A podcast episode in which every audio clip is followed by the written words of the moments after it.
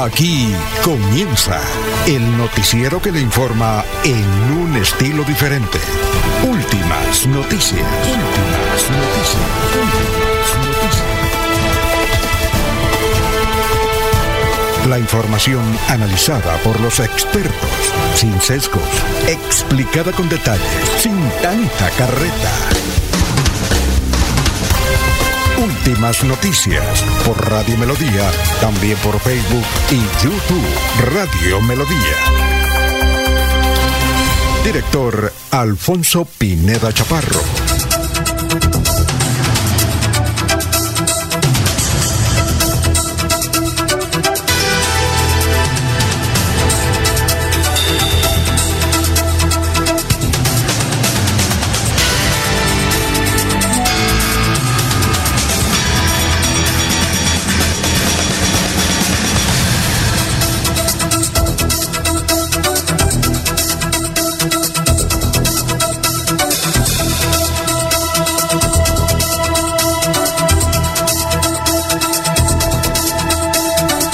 Gracias a Dios, hoy es martes, martes 3 de julio del 2023. Nos abre el micrófono Arnulfo Botero Carreño para hablar por Radio Melodía 1080M. Estamos por Facebook Live estamos por YouTube, por donde usted nos quiere escuchar. Gracias. Realmente eh, nos agrada que estén siempre todos los días a esta hora. Que tenemos buenas noticias. Bueno, hoy es 3 eh, de julio.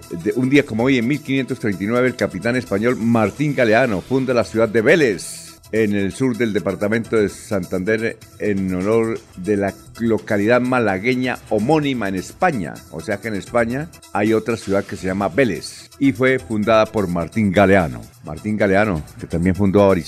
Un día como hoy, en 1988, la Armada de Estados Unidos derriba por error un Airbus civil iraní con destino a Dubái y mueren 290 ocupantes. Un día como hoy, en, 1883, nace el escritor checo, son unos grandes novelistas del mundo. Parece que para leerlo hay que sentarse uno tranquilamente. Franz Kafka, para entenderlo, ¿no? Pero es de una profundidad espectacular, Franz Kafka. Un día como hoy, en 1935, José Luis Feliciano Vega Cheo Feliciano nació, compositor y cantante puertorriqueño. Un día como hoy es el Día Nacional de la Juventud. Hoy es el Día Nacional de la Libertad Religiosa. Un día como hoy, en 1952, nace en la ciudad de Medellín un niño que le pusieron el nombre de Álvaro Uribe Vélez. Está cumpliendo año el expresidente Álvaro Uribe Vélez. Un día como hoy, en 1973, nace esta preciosa actriz, residente ahora en Buenos Aires, Ana María Orozco. la gente, bueno, ¿y quién es Ana María Orozco? Ella es la que protagonizó Betty la Fea. Ella es Betty la Fea. Su padre es un gran locutor, ya murió, fue un gran locutor. Eh, su hermana una gran actriz. Entonces, eh, Alna María Vélez nació un día como hoy en 1973. Un día como hoy en 1991 fue promulgada la constituyente en Colombia. Fue promulgada por Álvaro Gómez, ¿sí? Antonio Navarro Bob y Horacio Serpa Uribe. También estuvieron en esa eh, promulgación el hoy presidente de Colombia, eh, Gustavo Petro. Un día como hoy, en 1994, en la madrugada del sábado, fue asesinado este gran eh, defensa colombiano, Andrés Escobar, un día como hoy en 1994, sábado en la madrugada. Bueno, un día como hoy en el 2015, Chile le ganó a Argentina y se, quedó y se coronó campeón de la Copa América. Son las 5 de la mañana, 7 minutos. Gracias por escucharnos. Vamos a saludar a nuestros compañeros de base aquí de Radio Melodía, la que manda en sintonía. Laurencio Gamba está en Últimas Noticias de Radio Melodía 1080 AM. Bueno, gran Laurencio, bienvenido a su sitio de trabajo. ¿Cómo se ve usted bien ahí luego de ese periplo intermunicipal? Alfonso, cordial saludo para usted, para la señora Sara Prada Gómez, para Arnulfo Otero Carreño, para Jorge Caicedo, para todos, el denunciante y en fin para esa inmensa sintonía nos honra a través de los diversos medios de comunicación. Directivos de Ecopetrol en Barranca Bermeja solicitaron a los grupos armados ilegales suspender sus acciones violentas que siempre están en contra del pueblo y los recursos naturales.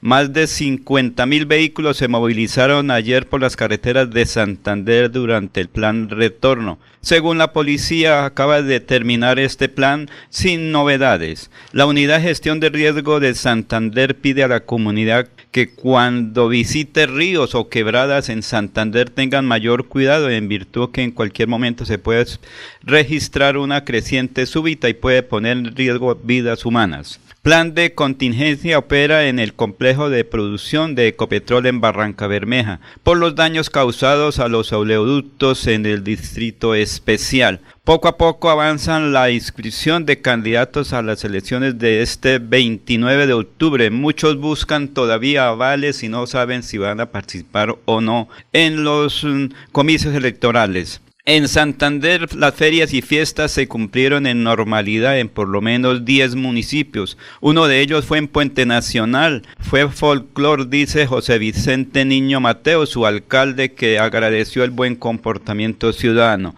Y el secretario de Competitividad de Santander, Raúl Julián Serrano Meneses, dice que empresarios van a ir a los Estados Unidos. Será próximamente. Escuchemos qué dice sobre esta invitación para que santanderianos lleven sus productos a los Estados Unidos. Vamos a lanzar el primer showroom internacional hacia los Estados Unidos que se va a realizar en Miami, la Florida, el próximo agosto 22, 23 y 24. Ustedes empresarios que quieran internacionalizar sus productos santanderianos para el mercado norteamericano, se inscriban para lograr llegar al mundo y tener nuestros productos santanderianos de talla internacional en el mercado internacional. Norteamérica nos espera y queremos ir unidos con los mejores productos santanderianos de la mano de Mauricio Aguilar Hurtado y la Secretaría de Competitividad. Estén pendientes de las redes sociales para que hagan inmediatamente su inscripción y puedan ser beneficiarios de este gran evento internacional que va a cambiar la historia de Santander. Desde el gobierno de Mauricio Aguilar vamos a lograr subsidiar los gastos de etiquetes, hotel y exposición a este gran showroom y de la mano de la Cámara de Comercio lanzamiento de esta gran apuesta de internacionalización de nuestra región. Necesitamos exportar nuestros productos, necesitamos internacionalizar a nuestros empresarios para lograr un Santander para el mundo. Muy bien, son las 6 eh, de la mañana, perdón, las 5 de la mañana, 10 minutos, 5.10. Eh, estamos saludando a Freddy Erney Abril Valderrama. Buenos días para toda la mesa de trabajo y de Radio Melodía. Abel Cadena Huitrago, gracias Abelito, en Betulia, de Betulian Estéreo. Tiene programa, es la estrella de Betulian Estéreo, don Abelito Cadena, el asistente don Laurencio Gamba. Freddy Ferney Abril Valderrama, Buenos días para la mesa de trabajo. Gustavo Penilla, con 34 partidos, quien no conseguirá aval es porque es muy es mal político. Colombia es uno de los países del mundo con la mayor cantidad de partidos políticos. Eh, Matilde Moreno, buenos días señores de Melodía. Feliz inicio de semana para todos. Cleila Torres, buenos días, siempre en sintonía desde el barrio San Miguel. Ana Galeano, buenos días. Gustavo Pinilla, muy buenos días para todos desde San Juan de Girón. Igualmente, Pablo Apóstol, muy buenos días, señores periodistas de Radio Melodía. Hoy 4 de julio. ¿Hoy es 4 de julio? Sí, señor. ¿O es 3? 4, porque es la independencia norteamericana, recuerde. Ah, 13 era ayer. Hoy es 4 de julio. Sí, me equivoqué. Aquí yo, yo dije 3 de julio. Entonces, hoy es 4 de julio. Buenos días. Hoy 4 de julio están de fiesta los Estados Unidos. Feliz día de cumpleaños a la trabajadora social Yesenia Andrea Monsalve Mantilla, sus padres. Eh, feliz cumpleaños, Dios los bendiga. Rubén Balti. Hoy está de cumpleaños mi comandante Hugo Chávez. Bueno. Matilde Moreno. Buenos días, señores Melodía. Feliz inicio de semana. Eh, Rubén Arteaga desde Oiva, saludando a mi presidente único en Colombia, Álvaro Uribe Vélez, por su cumpleaños. Medardo Ortiz J, buenos días desde la ciudad dulce de Colombia. Todos por Feria Blanca. Yanelda mm, Paredes, desde el sector de Cabecera. Un saludo para ese un grande hombre después de Bolívar, Álvaro Uribe. Feliz cumpleaños. ¿Cuántos años está cumpliendo ya? 70, a ver, 71, este, 72, 71, 71, ¿no? Nació en 1952 Álvaro Uribe, 71 años. Y todavía ando brega, ¿no? Creo que estaba en México porque estuve tras de una entrevista con él por lo de Oscar Iván Zuluaga y me dio a entender que estaba en Ciudad de México. Yo le pregunté que por qué estaba en Ciudad de México y me dijo que es que aquí están mis nietos. ¿Será que Jerónimo, será que Jerónimo y ¿cómo es lo que llama el otro? Tomás. Tomás. Se encontrarán en Ciudad de están construyendo centros comerciales. Bueno, y ahí se nos cortó la comunicación. Es que por WhatsApp a veces se, se corta la comunicación. 5.13 minutos. Eh, pero ahí enviaron un video del expresidente Uribe hablando de Oscar Iván Zuluaga. Son las 5.13. Estamos saludando a Aníbal Navas Delgado, gerente general de Radio Taxi Libres, que hace poco cumplió años y lo felicitaron mucho. Saludo para su hija, que fue una gran coronel del ejército, Luz Estela Navas, para Faisal, es uno de los ingenieros de sistema más importantes que tiene Colombia, eh, especializado en Australia, Faisal. Saludo para Fernando Navas, gerente general. Bueno, para todos ellos. Eh, a su señora esposa, el doctor Jaime Calderón estuvo, el gran cardiólogo colombiano estuvo también felicitando a don Aníbal Navas Delgado, gerente general de Radio Taxi Libres, que tiene el teléfono 634-2222 a Peligan. Peligan, 98 años, y bien. Un saludo para Lino Mosquera, para Juan José Rinconosma, para el hombre del sombrero Walter Vázquez, para Miriam de Alférez, para su nieta Ana María Rodríguez. Ana María Rodríguez Alférez, que está de cumpleaños. Un saludo para él, para esa niña preciosa. Igualmente un saludo para Pedrito Galvis, Paulito Monsalve, para todos ellos, ¿no? para todos. Y falta el empresario, que siempre ah, nos escucha todos los días. Pero ya lo iba, ya lo iba, es que como hay una rueda de prensa, ya le iba a mencionar, pero lo menciona claro, Jairo Alfonso Mantilla, dinámico empresario santanderiano. Jairo Alfonso Mantilla. Muy bien, muy contento, eh, ayudando con el progreso del departamento de Santander. Y vamos a saludar como se merece desde la hermosa Creo, ¿dónde está? No, a preguntarle dónde está. Don Jorge Caicedo. Jorge, ¿cómo está? Tenga usted muy buenos días. Jorge Caicedo. Está en Últimas Noticias de Radio Melodía 1080 AM. Gran Jorge, ¿cómo se encuentra? ¿Desde dónde nos habla hoy? Don Alfonso, muy buenos días. Como siempre, feliz de compartir con ustedes este espacio de últimas noticias y llegar a toda la audiencia de Radio Melodía, como desde los últimos, han sido las últimas semanas, desde el puerto petrolero de Barranca ah, Bermeja, perfecto. con una temperatura de 24 grados centígrados y una tenue lluvia que cae a esta hora sobre el puerto petrolero. Les saludo y le doy muy buenos días a todos ustedes en este 4 de julio que es el centésimo octagésimo quinto día del año, el 185, y que ya le deja 180 días a este 2023 para finalizar. Una cifra que es noticia, don Alfonso, la que nos entrega Indepaz, hace un registro de las masacres que se han registrado en Colombia a la fecha.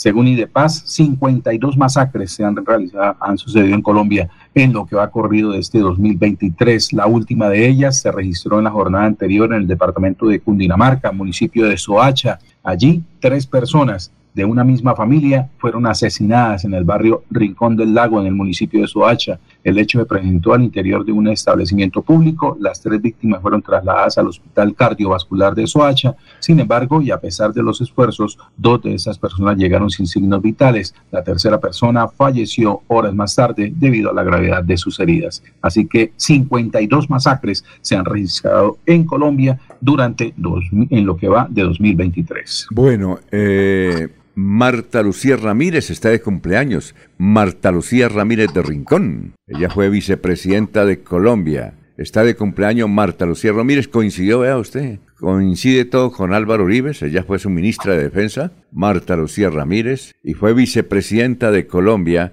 en el gobierno de Iván Duque. Marta Lucía Ramírez está cumpliendo años hoy. Eh, ella nos presentó una vez a su esposo, al doctor Rincón, recuerdo, se apellido Rincón, y yo le mostré a ellos una foto que conseguí por ahí de la revista Cromos 1973. La portada de la revista Cromos era Marta Lucía Ramírez, era modelo, ¿no? ¿No es cierto, Jorge? ¿Usted vio esa foto? Por ahí está. Claro, y recuerdo el titular, decía, este churrito quiere ser abogada.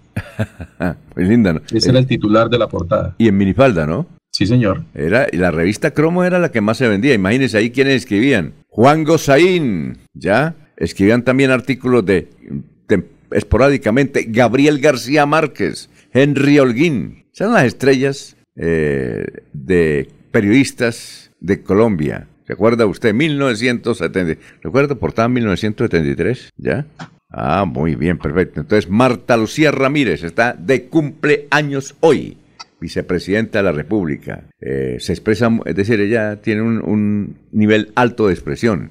Bueno, perfecto. Bueno, las noticias es que hoy es la a las 9 de la mañana. Jorge no puede venir, pero Laurencio sí. Se vino para asistir a la rueda de prensa de Héctor Mantilla, que será a las 9 de la mañana. Ahí nos mandaron eh, en la sede que iba a ser de el doctor eh, Jairo Alfonso Mantilla para la alcaldía de Florida Blanca. Entonces ahí va a ser el lanzamiento que le trae buena suerte, ¿no? de Héctor Mantilla. Ayer, eh, eh, ayer lo entrevistaron, una extraordinaria entrevista fue ayer o este fin de semana, Héctor Mantilla en Oro Noticias. Ese gran periodista Carlos Julio Castellano también eh, entrevistó a Héctor Mantilla. Ahí está la entrevista en YouTube. y habló sobre por qué quiere ser el líder del desarrollo en el departamento de Santander. Héctor Mantilla, así que está muy bien, está invitado, ¿yo? 9 de la mañana, don Laurencio. ¿Ya? listo, allá estaremos. Bueno, sí, exactamente. Santander renace, creo que es el movimiento. Santander renace. Héctor Mantilla. Muy bien, son las 5 de la mañana, 20 minutos, ya está ahí el doctor Luis José Arenas. Digo, Luis José Arevalo, ¿no está? Ah, bueno, entonces, entonces, ¿sabe qué? Vamos con el historiador primero y ya, mientras se comunica el doctor Luis José Arevalo con el pensamiento de hoy. Regresa luego de sus vacaciones en Europa, Carlos Claro que de Europa también se puede por WhatsApp, ¿no? Sí. Sí, claro. Pero él prefiere hacerlo aquí de la ciudad. Carlos Augusto González ya descansadito. Así es que mm, renovamos esa sección que, que, tanto quieren los santanderianos, que es la historia de la noticia de hace 50 y hace 25 años. A ver, Carlos, tenga usted y bienvenido, muy buenos días. Mensajes de adhesión y respaldo para lograr la máxima magistratura de la nación comenzaron a ser enviados al candidato presidencial por el Partido Liberal Alfonso López Miquelsen. Entre ellos se destaca el del tesorero del director liberal de Santander Armando Puyana Puyana. La santanderiana Melba Becerra Serrano fue coronada reina nacional del bambuco este sábado en Neiva. En la mente y el corazón de los huilenses quedó el imborrable recuerdo de su euritmia y donaire cuando bailó el sanjuanero y hace 25 años fue noticia lo siguiente. La familia del ingeniero boliviano José Fernando Córdoba, secuestrado por un grupo guerrillero en una carretera cercana a Bucaramanga, exigió a las autoridades colombianas que faciliten las negociaciones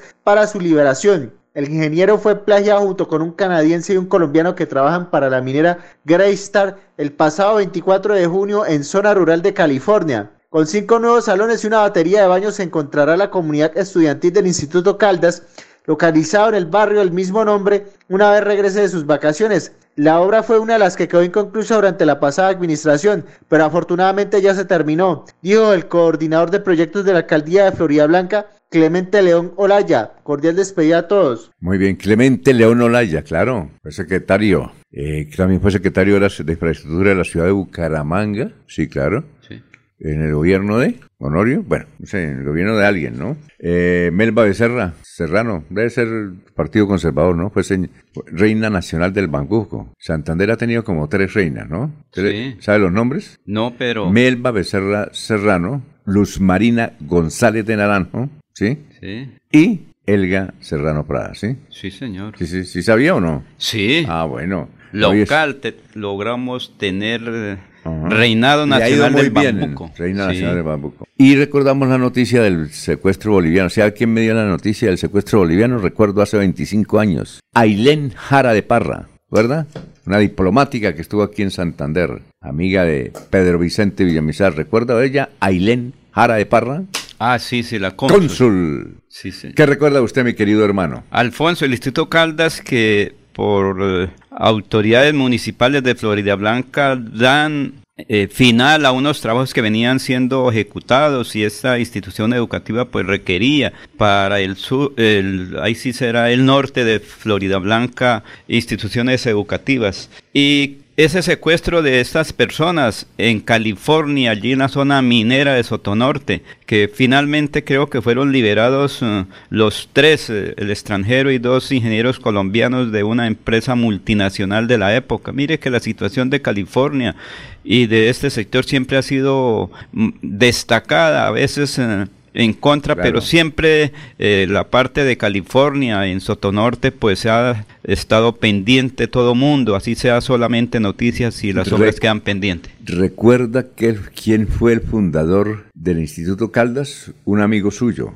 Eh, un amigo suyo. Ulises Balcázar no, Navarro. No, no, Instituto Caldas. Sí, no, no recuerdo Un amigo bien. suyo, trabajó aquí. Fue usted subalterno de él. Ah, Don. Carlos Martínez Eh, Rojas. como Pero este dice- es el mismo Caldas de... Como, sí, de la universidad, del ¿Sí? Instituto Caldas, claro, el Instituto Caldas es de... No es una institución educativa de Florida Blanca. No, esa es una institu- institución educativa de Bucaramanga, Instituto Caldas. Sí. Allá eh, fu- fue de la, de la idea de Carlos Martínez Rojas, que fue su jefe aquí en el noticiero. Sí, señor, don Carlos Martínez gran Rojas. escritor, gran locutor, y donde se educó su amigo Julio Enrique Avellaneda, Sí. y donde de ahí nació con don Armando Puyana, también idea de Carlos Martínez Rojas, idea, pero la ejecutó el que tenía billete, que era don Armando Puyana, eh, la Universidad Autónoma de Bucaramanga. Y don Carlos Martínez Rojas fue el Ah. directivo honorario siempre de la UNAP. Claro, pues que sí, fue el de mucha de- gente le decía, don Carlos, ayúdeme para conseguir una bequita Sí, allá o para ingresar.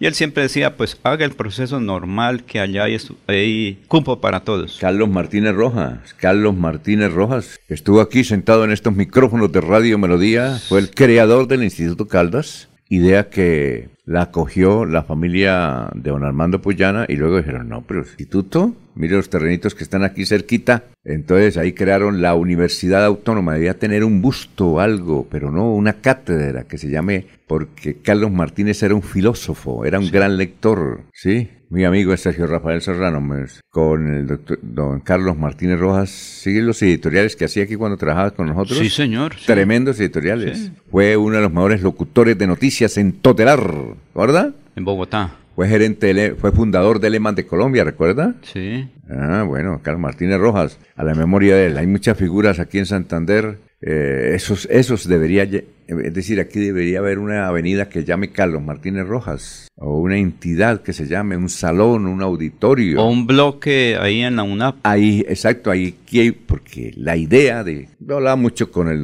don Carlos Martínez, la idea de él fue de, de él, ¿ya? Instituto Caldas. Es que él era un libre pensador y Claro. cuando antes creo que él estudiaba en un colegio oficial aquí de Bucaramanga y por algunas presiones le dijeron, oiga, usted no puede estudiar porque es libre pensador y eso no, no No, es conveniente. Entonces, a partir de eso tuvo esa idea de crear una institución educativa para personas que pensaban un poco diferente a la tradición de la época. Gran locutor. Son las 5 de la mañana. Ya estará el doctor Luis José. ¿Dónde está el- ah, bueno, ya está el doctor Luis José con el pensamiento de hoy, empezando, hoy martes, empezando esta semana laboral. Doctor Luis José, muy buenos días. Muy buenos días, estimados oyentes y periodistas del noticiero Últimas Noticias de Radio Melodía. Feliz semana para todos. El pensamiento de hoy es el siguiente. Nunca te duermas sin un sueño, ni te levantes sin un motivo. Tampoco vivas por nadie que no esté dispuesto a vivir por ti. Recuerda que ningún día se parece a otro y que nadie se parece a ti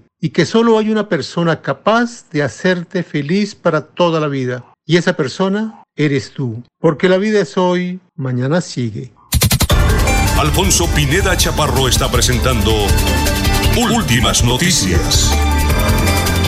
Es el resumen de, Melodía que es transmitido por la cadena internacional de emisoras Visión Celestial Radio. Ecopetrol rechazó acciones violentas en contra de su infraestructura ubicada en los campos de producción El Llanito y La Cira Infantas, más exactamente en las veredas Campo 5 del corregimiento del centro y Campo Gala del corregimiento El Llanito. Eh, en Barranca Bermeja, donde se presentaron daños en tuberías de agua. Colectivos de mujeres de Barranca Bermeja están rechazando la libertad que tendría un presunto feminicida por vencimiento de términos en medio de un caso de asesinato aberrante que estremeció a todo el país. Un grupo de siete personas que estaban de paseo en una quebrada de Santander en Curití quedaron atrapadas sobre unas rocas en medio de una creciente súbita que apareció de repente y les impedía llegar hasta la orilla. Ante la emergencia, la defensa civil tuvo que intervenir. Escribe el director del Frente y presidente del directorio conservador de Santander, Rafael Serrano Prada. Escribe lo siguiente. Freddy Anaya declinó el ofrecimiento que le hicieron para volver a desempeñar el cargo de Contralor del departamento.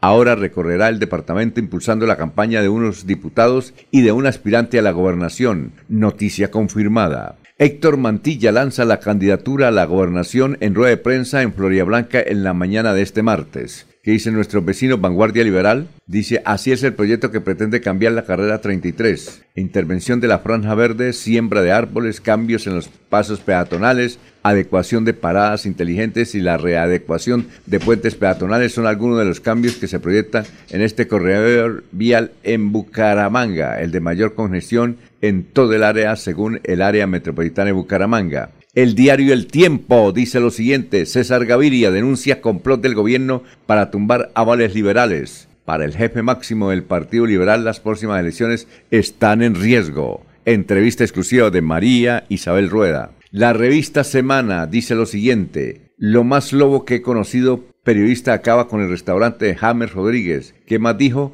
El establecimiento ha generado bastantes opiniones en las redes sociales. Eh, fundó un, o abrió un restaurante don James Rodríguez en el norte de Bogotá, en el Nogal, y le puso El Atorrante.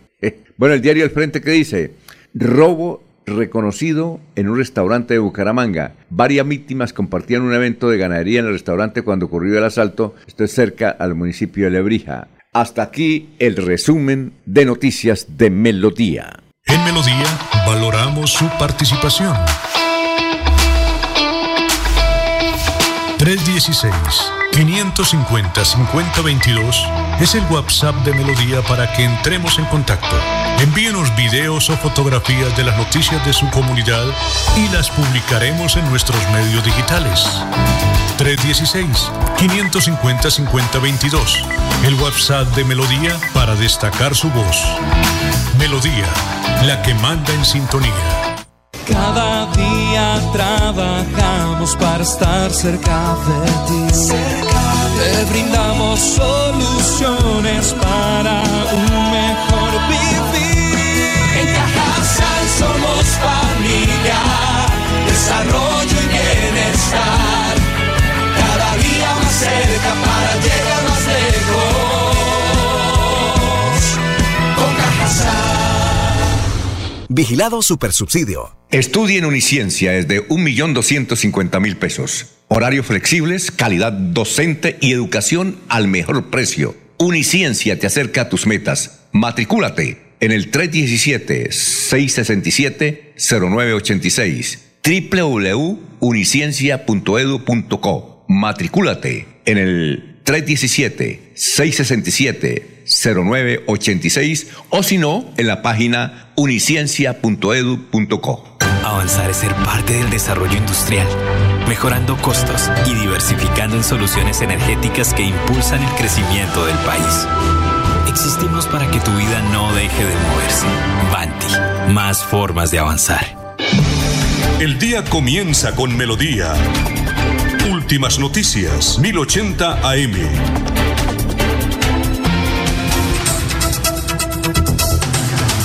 Muy bien, vamos con los oyentes. A ver, oyentes.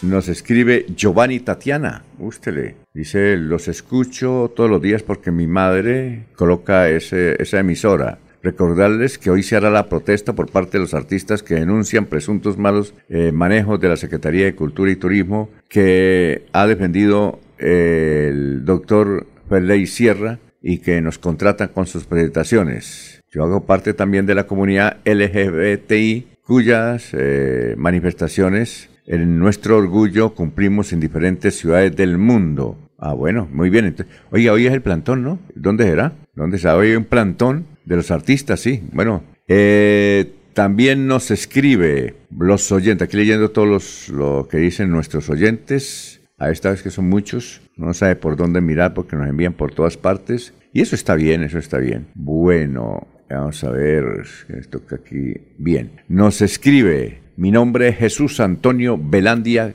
Catascú. Mi nombre es Jesús Antonio Belandia Catascú. Resido en Ipiales y sigo las indicaciones gramaticales del profesor Ordóñez. A raíz del restaurante que inauguró James Rodríguez en Bogotá, he quedado con duda de la palabra arrogante, palabra que yo creía despectiva, pero he observado que en el himno de ustedes, los de Santander, está la palabra arrogante, que significa algo superior. ¿Me podría aclarar? Le agradezco con mucho gusto. Muchas gracias, don Jesús Antonio Belandia Catascú, en Ipiales por la sintonía. Inmediatamente procedo a trasladársela al profesor Enrique Ordóñez. Eh, Álvaro Angarita nos escribe lo siguiente. Dice Hernando Perlaza Bustillos. Dejó huella en nuestra... Ah, murió. Dice que murió Hernando Perlaza Bustillos. Dejó huella en nuestra querida institución con su servicio en la educación y formación de nuevas generaciones. Siempre estará presente en nuestros corazones y en la historia del Colegio Agustiniano de Florida Blanca las más sentidas condolencias a su esposa, hijo, nietos y demás familiares. Nuestro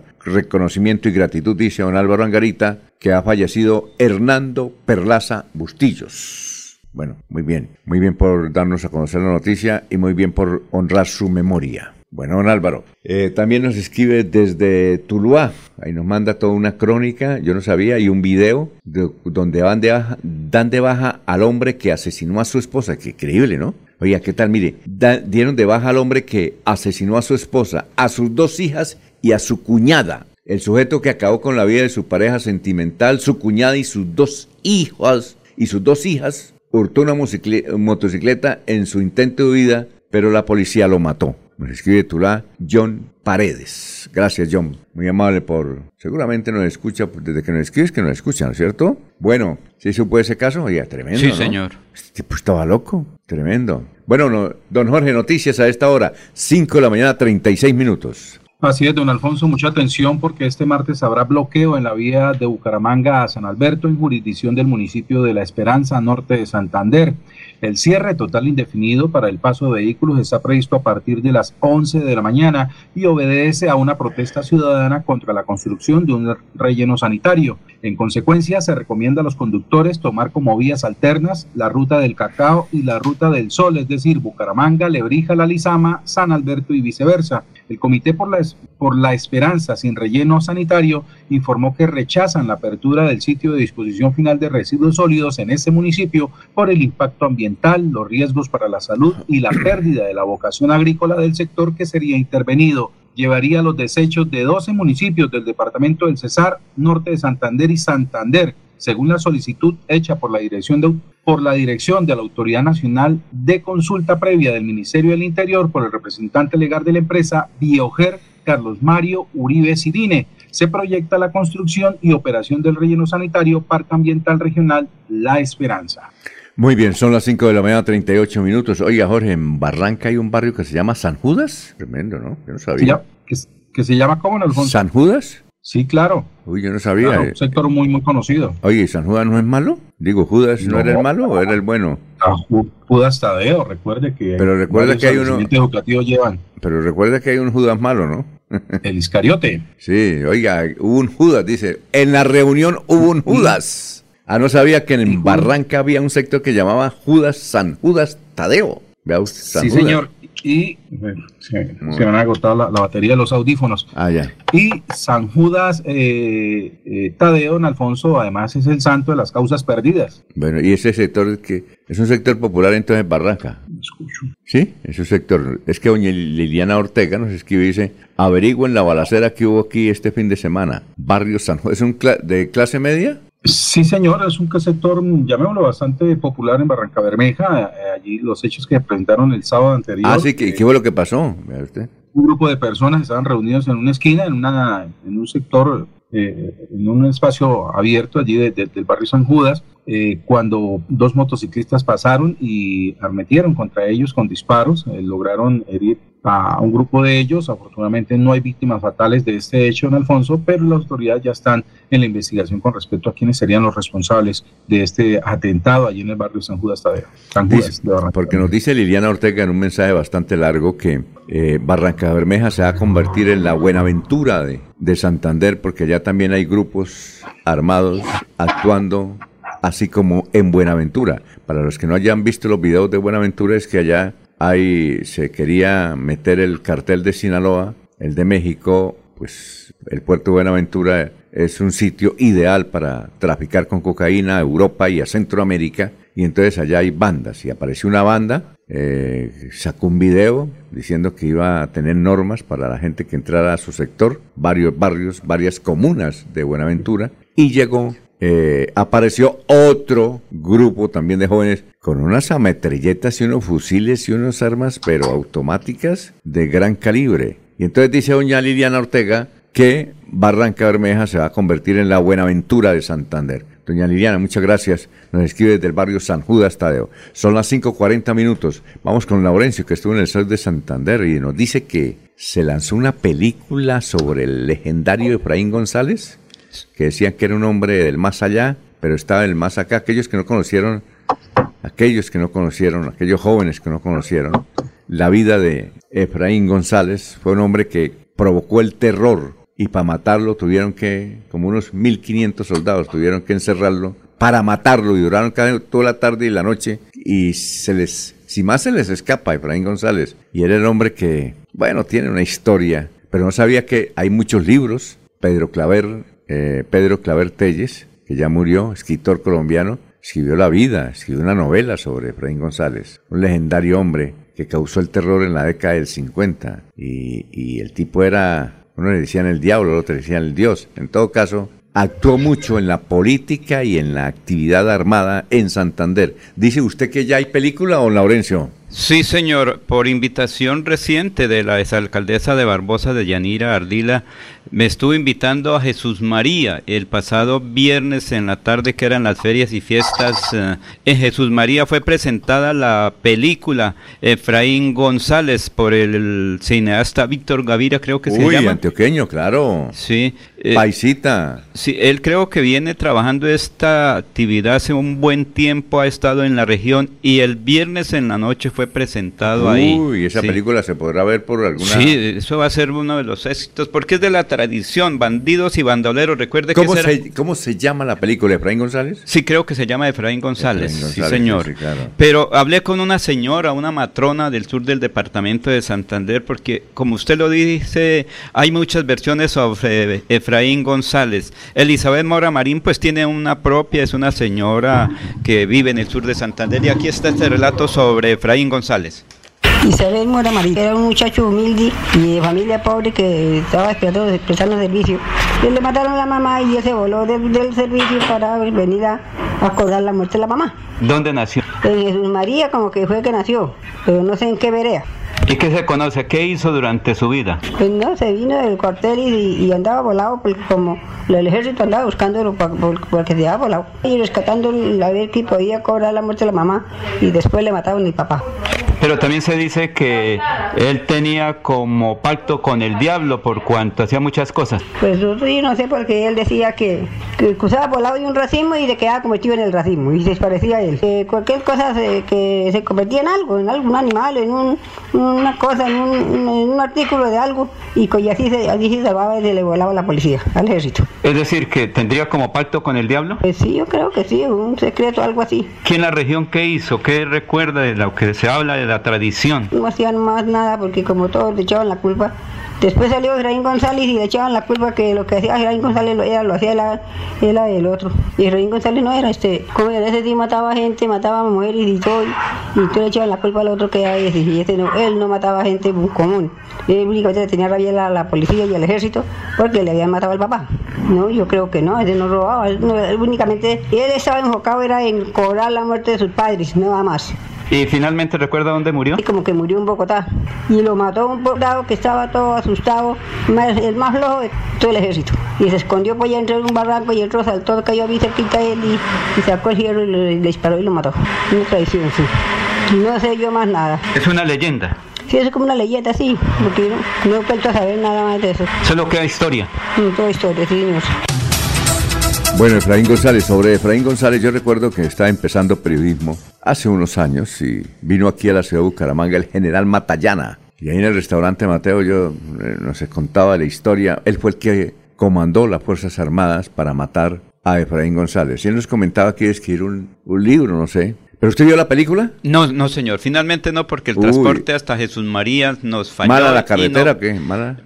Ese día cayó un aguacero fuerte en el sur del Ah. departamento. Pero hay que buscar la película porque es que hay muchas cosas. No sé si se presenta ahí Efraín González, que él se, la otra vez huyéndole a la justicia, entró a un monasterio por allá entre, entre, entre Barbosa y Moniquirá o por esos sectores y se vistió de, de monje y duró ahí sus días para evitar la acción de las autoridades. Y cuentan, eh, contaba el general Matallana, que duraron echándose plomo entre ellos. Él tenía, no sé, miles de soldados ahí dándole y Efraín González también respondiendo. Y entonces se les escapó. Y había un soldadito, como dice ella, muy asustado, por ahí ya empezando la noche, en un rastrojo haciendo una necesidad fisiológica. Del susto. De- Está haciendo una necesidad fisiológica. Y vio y disparó y era Efraín González y lo mató. Eso nos dijo el general Matallana. ¿Sí? El general Matallana. Pero bueno. Esa historia del sur de Santander, porque ella también hace relación a esa otra persona que cometió muchos delitos, creo que de apellido Bernal, no recuerdo su nombre. Porque por allá también estaba el famoso Ganso Ariza. El ganso Ariza, eh, no, un Bernal que Y también fue- creo que Efraín González era godito, ¿no?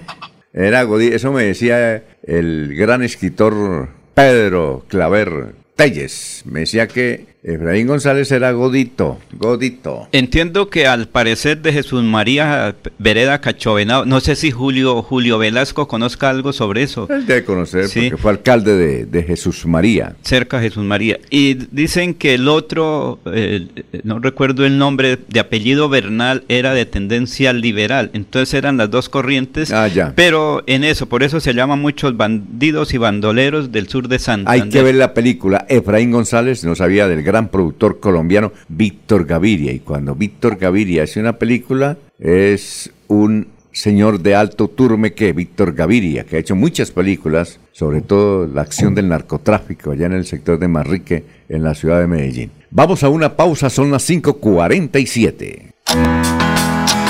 No queremos venderte nada, solo queremos darte 20 segundos puedas dar gracias por cada experiencia de amor que te ha llevado a donde estás hoy. Recuerda que el tiempo que compartimos es valioso y el amor es eterno. Por eso en Los Olivos hacemos un homenaje al amor. Los Olivos, un homenaje al amor. Avanzar es ser tu mejor aliado y ofrecerte asistencias para tu hogar y seguros económicos y de fácil acceso que puedes pagar a través de tu factura de gas. Existimos para que tu vida no deje de moverse. Banti, más formas de avanzar. El día comienza con melodía. Últimas noticias, 1080 AM.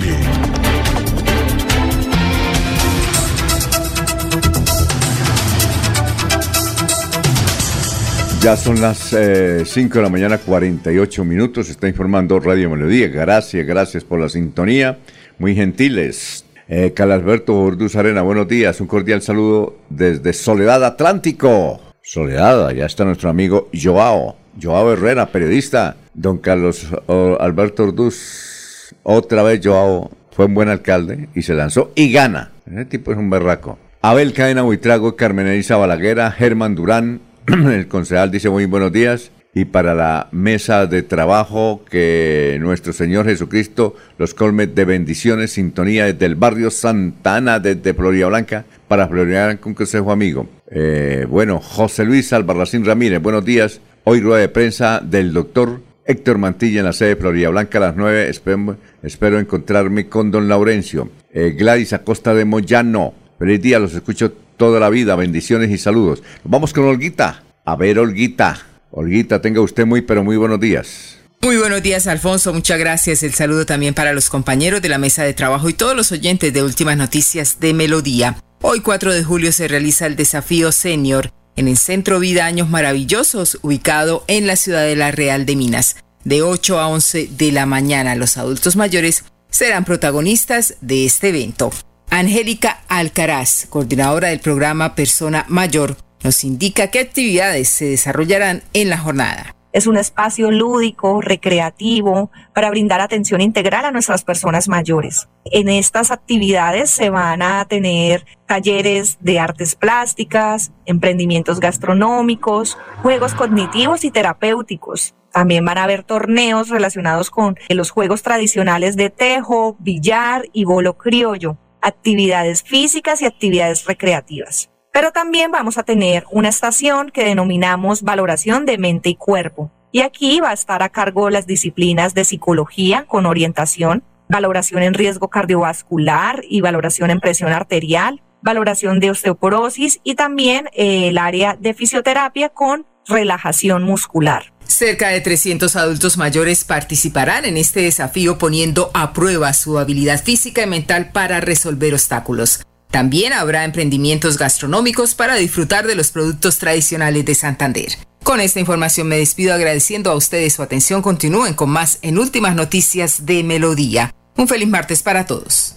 Bueno, y para usted un feliz martes también, eh, son las 5.51 y vamos a hablar en un instante con el doctor eh, Mauricio Mejía, pero dice, no me marque porque me estoy montando al avión. Cuando llegue al destino nos comunicaremos porque tiene datos, atención sobre la elección de Contralor de Santander, datos nuevos, fresquitos, fresquitos. Bueno, vamos a saludar al doctor Elkin Chaparro, vamos a ver en qué país se encuentra, en qué ciudad se encuentra. Doctor Elkin Chaparro, tenga usted muy buenos días para la nota médica de hoy. ¿Cómo está? ¿Cómo está? ¿Qué ha habido? Don Alfonso, muy buenos días.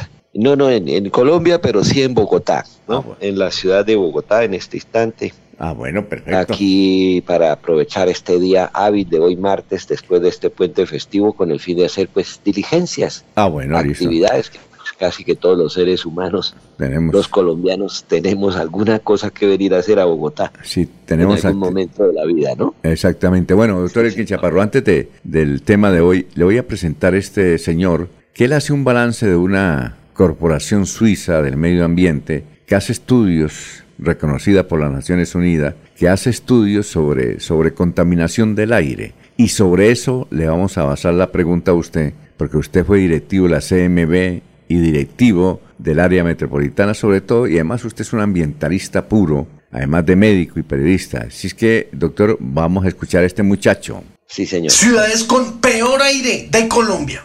En quinto lugar tenemos a Guarne, Antioquia. Este pequeño municipio tiene 9.8 micras de material particulado por cada metro cúbico de aire. En cuarto lugar tenemos a Bogotá. La capital colombiana promedia 15.1 micras de material particulado. En el top 3 tenemos a Cota, Cundinamarca. En este municipio se promedia 15.5 micras de material particulado. En segundo lugar tenemos a Medellín, donde se promedian 15.9 micras de material particulado por cada metro cúbico. Y la ciudad con el peor aire de Colombia es Bucaramanga, que promedia impresionantes 20.5 micras de material particulado por cada metro cúbico de aire.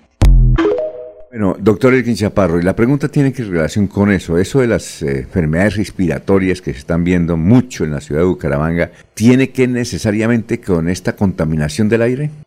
Sí, es uno de los factores de riesgo, por supuesto. No el único, pero sí es uno de los factores de riesgo que, que influye en, la, en el desarrollo de las enfermedades respiratorias. La contaminación por material particulado, es decir, por partículas de hollín, de polvo, de polen, de sustancias que midan más de 5 micras, porque son las que tienen la capacidad de llegar hasta los alvéolos pulmonares, que es como la parte del, pulmón donde se desarrolla la, la hematosis, es decir, el paso del oxígeno que viene disuelto en el aire hacia la sangre humana para viajar por todo el cuerpo humano y oxigenar todos los órganos del cuerpo humano, principalmente el cerebro, pero no exclusivamente. Todos los órganos del cuerpo humano necesitan del oxígeno para poder desarrollar sus funciones y para poder vivir. Entonces, la presencia en el aire de material particulado y de otros contaminantes, por supuesto, porque el material particulado es aquello que se puede medir, aquello que no, que no es gas, que no es, eh, que no es una sustancia en estado gaseoso o en estado líquido. El material particulado por lo general viene en las, en las grandes ciudades de las fábricas y especialmente del transporte, del transporte no, no, no colectivo, sino del transporte en general, de la movilidad de los vehículos. Pues me sorprende el dato, ¿no? No había visto yo una, una comunicación en ese sentido. Eh, la CDMB tiene en Bucaramanga mm, cinco entre 5 y 7 estaciones que monitorean la calidad del aire permanentemente y si sobrepasa, como dice la persona que usted está citando, ciertos niveles de contaminación, pues tienen que avisar a las autoridades municipales de cada uno de los, de los municipios del área metropolitana para que tomen medidas. Por ejemplo, la que se tomó hace poco, muy cuestionada, por cierto, de la, de la, de la, del día sin moto y sin carro. Pero a veces toca, y recordemos que en Bogotá y en Medellín ha tocado eh, de tomar esas, esas decisiones para poder bajar un poquito la contaminación del, del aire eh, eh, que respiramos. Ahora, para, para avanzar con el tema, la presencia de ese material particulado se comporta como un elemento irritante que a su vez favorece el desarrollo de enfermedades respiratorias. La enfermedad es causada, si es de carácter infeccioso, causada por virus o por bacterias, que también tienen un tamaño. Y entonces, por ejemplo, el, virus del COVID, que tiene un tamaño de 30 micras, que también es capaz de llegar hasta los pulmones, hasta los alvéolos pulmonares o hasta los bronquiolos terminales, pues son los que causan realmente la infección, pero la contaminación favorece el desarrollo de esas infecciones porque irrita constantemente eh, el, árbol respiratorio que tiene su propio mecanismo de limpieza. Tiene unos pelillos que se llaman cilios, los cuales constantemente barren, barren como cuando uno barre su casa. Están barriendo esas partículas, pero si, si uno está respirando aire contaminado permanentemente, pues ese sistema respiratorio con ese sistema de barrido pierde su competencia, pierde su capacidad se ve sobrepasado y los virus y las bacterias aprovechan entonces para poder hacer la invasión y causar las infecciones respiratorias, don Alfonso. Bueno, eh, eh, doctor Elkin, muchas gracias por ese tema. También hemos recibido bastantes eh, preguntas de los oyentes para ahondar más en el tema de la cannabis, del cannabis. ¿Cómo se dice, la cannabis o el cannabis, doctor? el cannabis medicinal, el cannabis, medicinal, ¿no? O cannabis recreativo, que fue el, malogrado proyecto que no, no tuvo el, visto bueno en, la última sesión del, del Senado de la vigencia anterior. Ah, bueno, perfecto. Ah, muy bien, perfecto. Eh, doctor Elkin, entonces, a ver si dentro de ocho días hablamos de algunos temas que nos han enviado oyentes de diferentes partes sobre eh, esta, eh, esta sustancia y además porque usted es uno de los que más ha investigado y es médico y es uno de los que más ha investigado de este tema, ¿no le parece? Por supuesto, don Alfonso, es que parte de, mi visita, de mi viaje a Bogotá hoy, hoy día, es casualmente recorrer algunos laboratorios de los que tienen registro del INVIMA para, para lo que se llama BPM, Buenas Prácticas de Manufactura, entonces, visitar algunos de esos laboratorios, también algunos puntos de venta que hay aquí en Bogotá, por ejemplo, hay una cosa que se llama la Mesa Distrital de Cannabis Medicinal. Es, es un emprendimiento de varios, de varios eh, empresarios que tienen el apoyo del gobierno del distrito, pues de Claudia López, de la alcaldesa de Bogotá, que los apoya dentro de la norma legal para poder tener incluso puntos de venta en Bogotá para vender estos productos con fórmula médica, desde luego, o aquellos que tienen venta libre, entre comillas, que son los que son de uso externo, uso tópico, también. Entonces voy a hacer esas visitas y algunas otras de, índole personal para poder tener precisamente información de primera mano entonces para el próximo martes, don Alfonso, con mucho gusto. Bueno, está aún el próximo martes en Colombia, ¿no? ¿Sí o no? Eh, Sí, señor, sí, ah, señor. perfecto, muchas gracias. claro que sí. Bueno, doctor Elkin, éxitos, que esté muy bien. Son las 5 de la mañana, 59 minutos. Eh, bueno, después de las 6 vamos a hablar, tenemos noticias políticas eh, sobre un artículo que publicó Vanguardia de que eh, pagaron algunos diputados de la sesión de la Asamblea del Departamento de Santander para que no votaran por Freddy Anaya. ¿Sí vio el artículo, don Laurencio? Usted que le llega, usted que le llega a Vanguardia, ¿sí leyó el artículo o no? Algo, sí, señor. Sí, que, le pagaron, que iban a elegir el jueves a Freddy Anaya como contralor del departamento de Santander, pero algún empresario que se llama Mauricio Niño, él pagó a algunos diputados para que se tiraran la elección, como evidentemente la obstaculizaron. Pero eh, estuve tratando de conseguir noticias con Mauricio Niño, pero no, Mauricio Niño, pero no, él se encuentra en el exterior, hace ya varios días, hace semanas, entonces no, no, no, no pude hablar con él, porque aunque va ahora por el WhatsApp, pero a veces es difícil la comunicación cuando alguien está en el exterior. Pero mi lo que pasa es que está en el exterior. Pero hay tema, mucha hay mucho tema sobre ese dato, sobre eh, la incidencia de la candidatura de Héctor Mantilla, que va a ser prácticamente lanzada hoy a las, a las 9 de la mañana en Florida Blanca, sobre candidatos a la... Hay, otro, hay un candidato que se llama Mario Quiñones a la gobernación de Santander. Mauricio Quiñones. Ah, Mauricio, ¿usted lo conoce?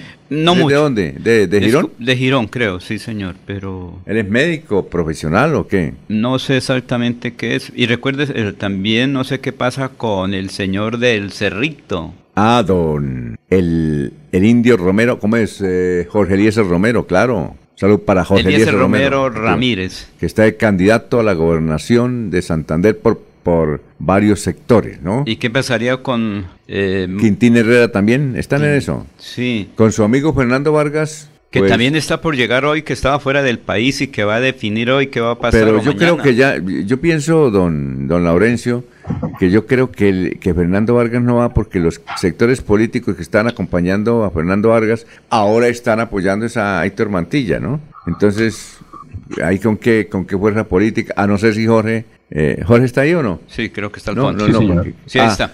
Jorge, ¿ya está en la, en la nueva línea? Bueno, Jorge. Sí, señor, ya estamos de nuevo. Ah, bueno, perfecto. Jorge, ¿usted sabe algo de Fernando Vargas? Que ha sido, él creo que llegaba o llegó a Europa, ¿no? ¿Cierto? No, Alfonso, de, con respecto a su viaje, nada. Eh, con respecto a su aspiración, la misma idea de hace dos meses que lo anunciamos aquí en Radio Melodía. Esa campaña no va. Eso no deja de ser el, el deseo colectivo de una serie de, de aduladores, pero en su interior personal, Fernando Vargas no, no tiene la, las ganas ni el espíritu de querer ser candidato a la gobernación de Santander y lo ha demostrado en varias de sus acciones de supuestamente campaña. Pero, pero usted, Laurencio, que va a ir a la rueda de prensa del doctor Héctor Mantilla, pregúntele quién qué líderes están en su campaña, porque nos dijeron que todos los que estaban con Fernando Vargas ahora están con Héctor Mantilla. Entonces, para, para verificar ese asunto, se hoy en el lanzamiento de la candidatura de Héctor Mantilla. Eh, bueno, bien, perfecto. Aquí nos saluda Rosa. Vamos a una pausa. Eh, Rosa, el denunciante ya viene porque tiene invitado a, don, a su amigo Chucho Becerra. Ah, Ángel Jesús Becerra Ayala. Ángel Jesús Becerra Ayala. Aquí hay un video, la, eh, Anulfo, para colocarlo ahora, de un Raimundo Díaz, de Raimundo Duarte. Raimundo Duarte Díaz. sí que es un concejal del Partido Conservador, líder social y cívico del municipio de Piedecuesta. Pero antes de ese video, nos escribe Rosario Bermúdez desde Málaga. Salud para Málaga. Nos envía doña Rosario una, una poesía, pero muy larga, hablando de Álvaro Uribe. Bien, hablando, porque está de cumpleaños Álvaro Uribe. Doña Rosalba, no podemos leerla porque está muy larga, pero gracias, gracias por, por la intención y muy buena Vena Literaria tiene usted. Un saludo para Hernando Castellanos desde la cumbre. Para Víctor Martínez. Gracias por la sintonía. A ver, por este otro lado, pues son muchos los, los oyentes que se comunican con nosotros. Entonces nos toca mirar todos los, los frentes. Bueno, más adelante vamos a buscar los otros, el otro sector de oyentes que nos escribe también por Twitter, además por Facebook. Bueno, son las 6 de la mañana, 4 minutos. Aquí Bucaramanga, la bella capital de Santander. Transmite Radio Melodía, Estación Colombiana, HJMH, 1080 kilociclos, 10.000 vatios de potencia en antena, para todo el oriente colombiano. Cadena Melodía, la radio líder de Colombia.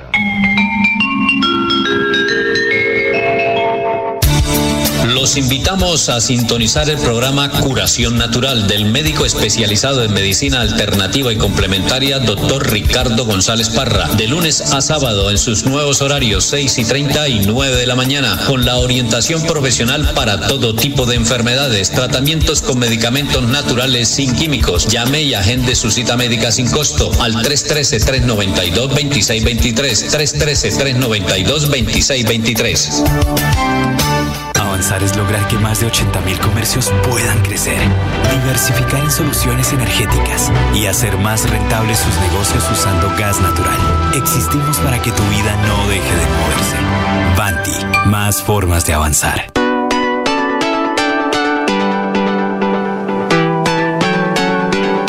Melodía, Melodía, Radio Sin Fronteras. Escúchenos en cualquier lugar del mundo. Melodíaenlínea.com es nuestra página web. Melodíaenlínea.com. Señal para todo el mundo. Señal para todo el mundo. Radio sin límites. Radio sin fronteras. Radio Melodía, la que manda en sintonía. El día comienza con Melodía. Últimas noticias, 1080 AM.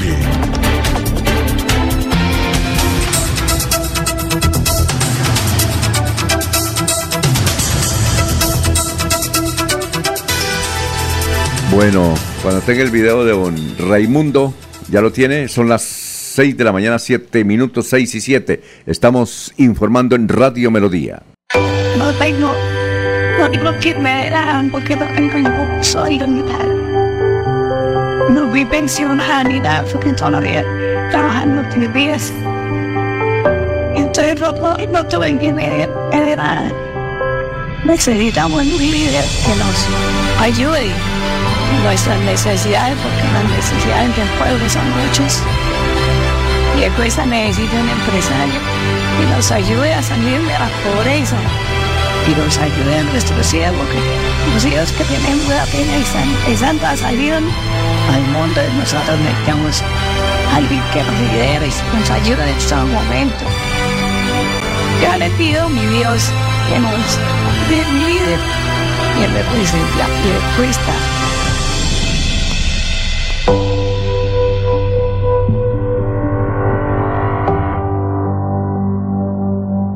Muy bien, aquí don eh, Gilberto Álvarez nos envía una versión de mito de Efraín González. Vamos a verlos porque íbamos a ver el video, pero se nos mete es una, una publicidad. Eh, don Abelardo Correa dice, ¿cómo no va a estar contaminado el ambiente en Bucaramanga si el parque automotor público, buses, taxis, piratas son viejos? Sí, señor.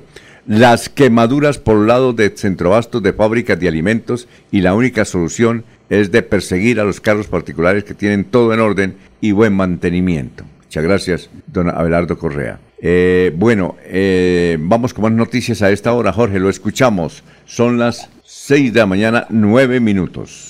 Así es, don Alfonso, balance de lo que fue el puente festivo en las carreteras de Santander. Propios y turistas se movilizaron por las principales carreteras del departamento durante el fin de semana del puente festivo de San Pedro y San Pablo. Desde los 10 puntos de control ubicados en, en lugares estratégicos de la región, se reportó el tránsito de poco más de 90 mil vehículos que tienen como objetivo llegar a Santander o salir hacia otros departamentos. De acuerdo con el informe entregado por el coronel Omar Fernando Castillo, jefe de seccional de tránsito y transporte de Santander de la policía en el departamento, para el festivo estaban esperando 92 vehículos, eh, llevaron eh, cerca de 52 vehículos sin contratiempos viales, eh, circularon por nuestras carreteras durante los primeros días del puente festivo. Para ayer lunes, que era el cierre de la festividad, se declaró la restricción del tránsito de vehículos de carga pesada desde las 10 de la mañana y hasta las 10 de la noche. Eh, por fortuna, no hay incidentes que lamentar de, como siniestros eh, de tránsito en las carreteras del departamento, por lo tanto se declara que este fin de semana, este puente festivo, fue de resultados muy positivos en las carreteras del departamento. Muy bien, son las 6 de la mañana, 10 minutos. Eh, en unos momentos tendremos a Chucho Becerra, precandidato, es precandidato a la alcaldía de Piedecuesta. Y más adelante tenemos el relato de qué fue lo que ocurrió con la elección de Contralor del Departamento de Santander, que no se pudo hacer el jueves. Y a propósito renunció una de las aspirantes eh, a la, en la terna y entra otra. Ya vamos a decir de qué se trata. Bueno, eh, también hay un video de turistas que quedaron atrapados en Pescaderito. Oiga, ese es, ese es un peligro, ¿no? Eh, usted conoce Pescaderito, ¿no? Sí, señor. En Curití. Sí. La defensa civil logró rescatarlos. Ahí ah, se han ahogado muchísimas personas. Jorge Suta, ¿recuerda? Jorge Suta, periodista de San Gil, él murió ahí, ¿no? Sí, él estaba lavando su vehículo cuando se vino una creciente súbita y lo arrastró, ¿recuerda? Sí, claro, claro. Y mucha gente, muchas personas han muerto ahí, pero no han colocado eh, estos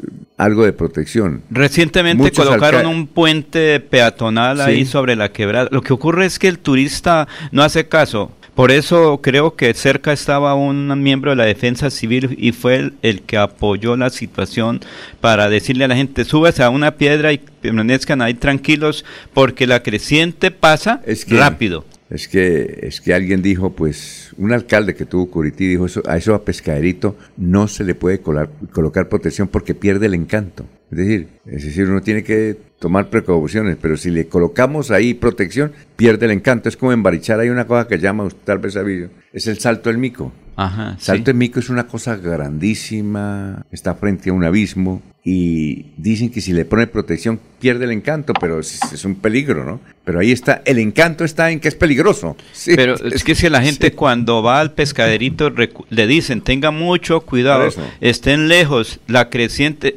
cuando ven que en la parte alta, no sé si es también territorio de Curití que llueva, le dicen salga del sitio, salga inmediatamente. Y la gente no hace caso, por No, eso pues, es la situación no, al pues, que se presenta. y sobre todo que llevan carpas y hacen turismo ahí, el camping que ellos instalan, por eso mucha de la En- gente que estuvo estos días se vio afectada, perdieron todo lo que llevaban. Otro sector así es, por ejemplo, el, se- el- el- un lado rural de Gambita, donde hay unas caídas de, de agua espectaculares, pero no hay protección porque pierde el encanto. Pero allí sí no ocurre, o sea, creo Casi que- nada, pero, pero Sí. eh, la gente ha estado a punto de... Pero allá es de cuidado también, También, y la gente debe tener mayor... La pasa pirri.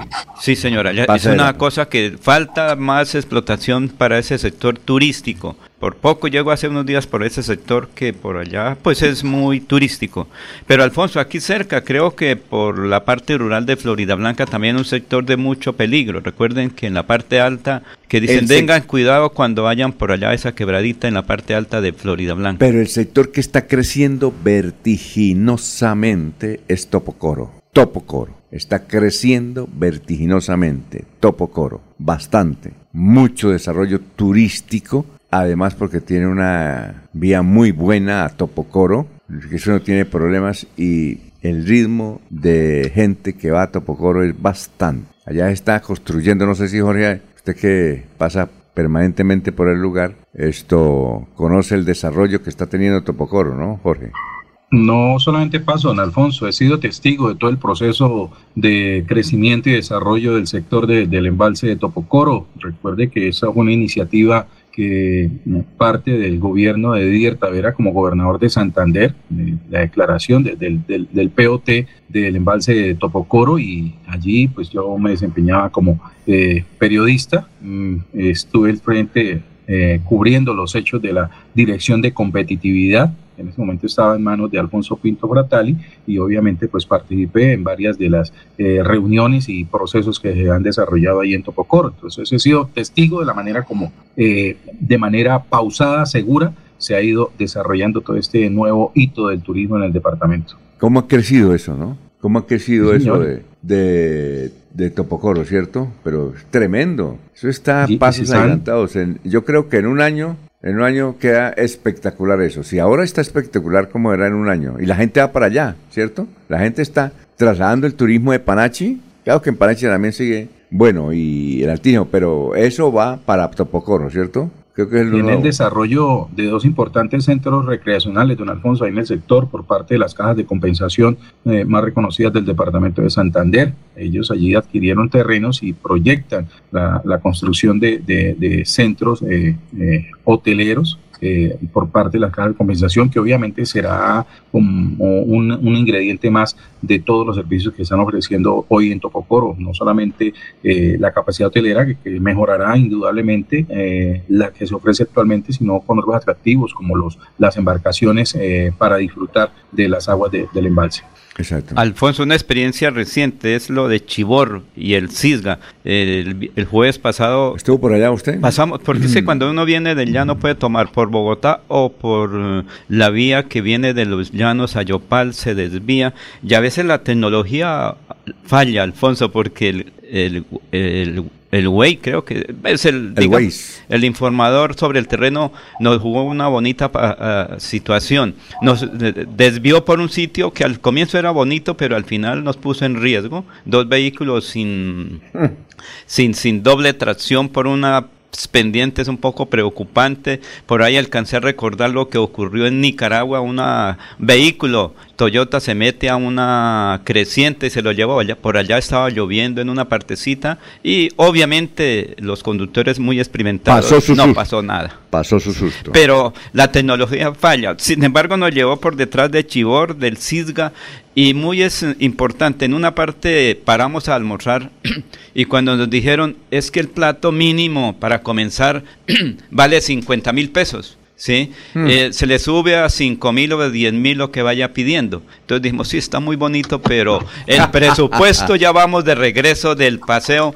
Llegamos a otra parte cerca también sobre el eh, Chibor, Chiborito se llama el lugar, y allí pues sí ella ya alcanzó para el almuerzo y todo suficiente, Alfonso. Pero el turismo en Chibor y el Cisga pues es importante, pero cuando uno revisa lo que ocurre aquí en Hidrosogamoso, lo de aquí es espectacular, falta es más promoción de pronto y que No, tenga la infraestructura pero requerida. Va mucha gente. Sí, sí. Va muchísima Sí, gente. sí, allá. sí. Es impresionante. Yo creo que Pero está- requiere la infraestructura eh, requerida, lo que se está construyendo, Alfonso. Como se ha dicho, en un año ya creo que toda esa infraestructura va a estar al servicio del turismo, de los que quieren conocer esta importante situación. Pero en Chivor lo que sí se pudo mostrar, Alfonso, no sé si revisó las fotos, es que la represa está bajando bastante. Mucha dificultad, se está bajando el agua y en este momento hay dificultades si se llega a tener eh, un verano, la generación de energía en Chivor se verá afectada. Bueno, son las 6 de la mañana, 18 minutos. Vamos a una pausa. Está informando Radio Melodía. Cada instante de la vida lo podemos disfrutar si lo mejor del amor siempre está ahí. Así que aprovecha y abraza a tus hijos. Conversa con los abuelos. Juega con tu mascota. Disfruta un café con los amigos. Da gracias por cada momento, porque cada uno de ellos será más vida para ti. Los Olivos, un homenaje al amor. Estudia en Uniciencia es de 1.250.000 pesos. Horarios flexibles, calidad docente y educación al mejor precio. Uniciencia te acerca a tus metas. Matricúlate en el 317-667-0986 www.uniciencia.edu.co Matricúlate en el 317-667-0986 o si no, en la página uniciencia.edu.co. Avanzar es brindarles a las nuevas construcciones soluciones energéticas que evitan el desperdicio de recursos naturales, aumentan su valor agregado y mejoran la calidad de vida. Existimos para que tu vida no deje de moverse. Banti, más formas de avanzar. Están escuchando Últimas Noticias por Radio Melodía, la que manda en sintonía.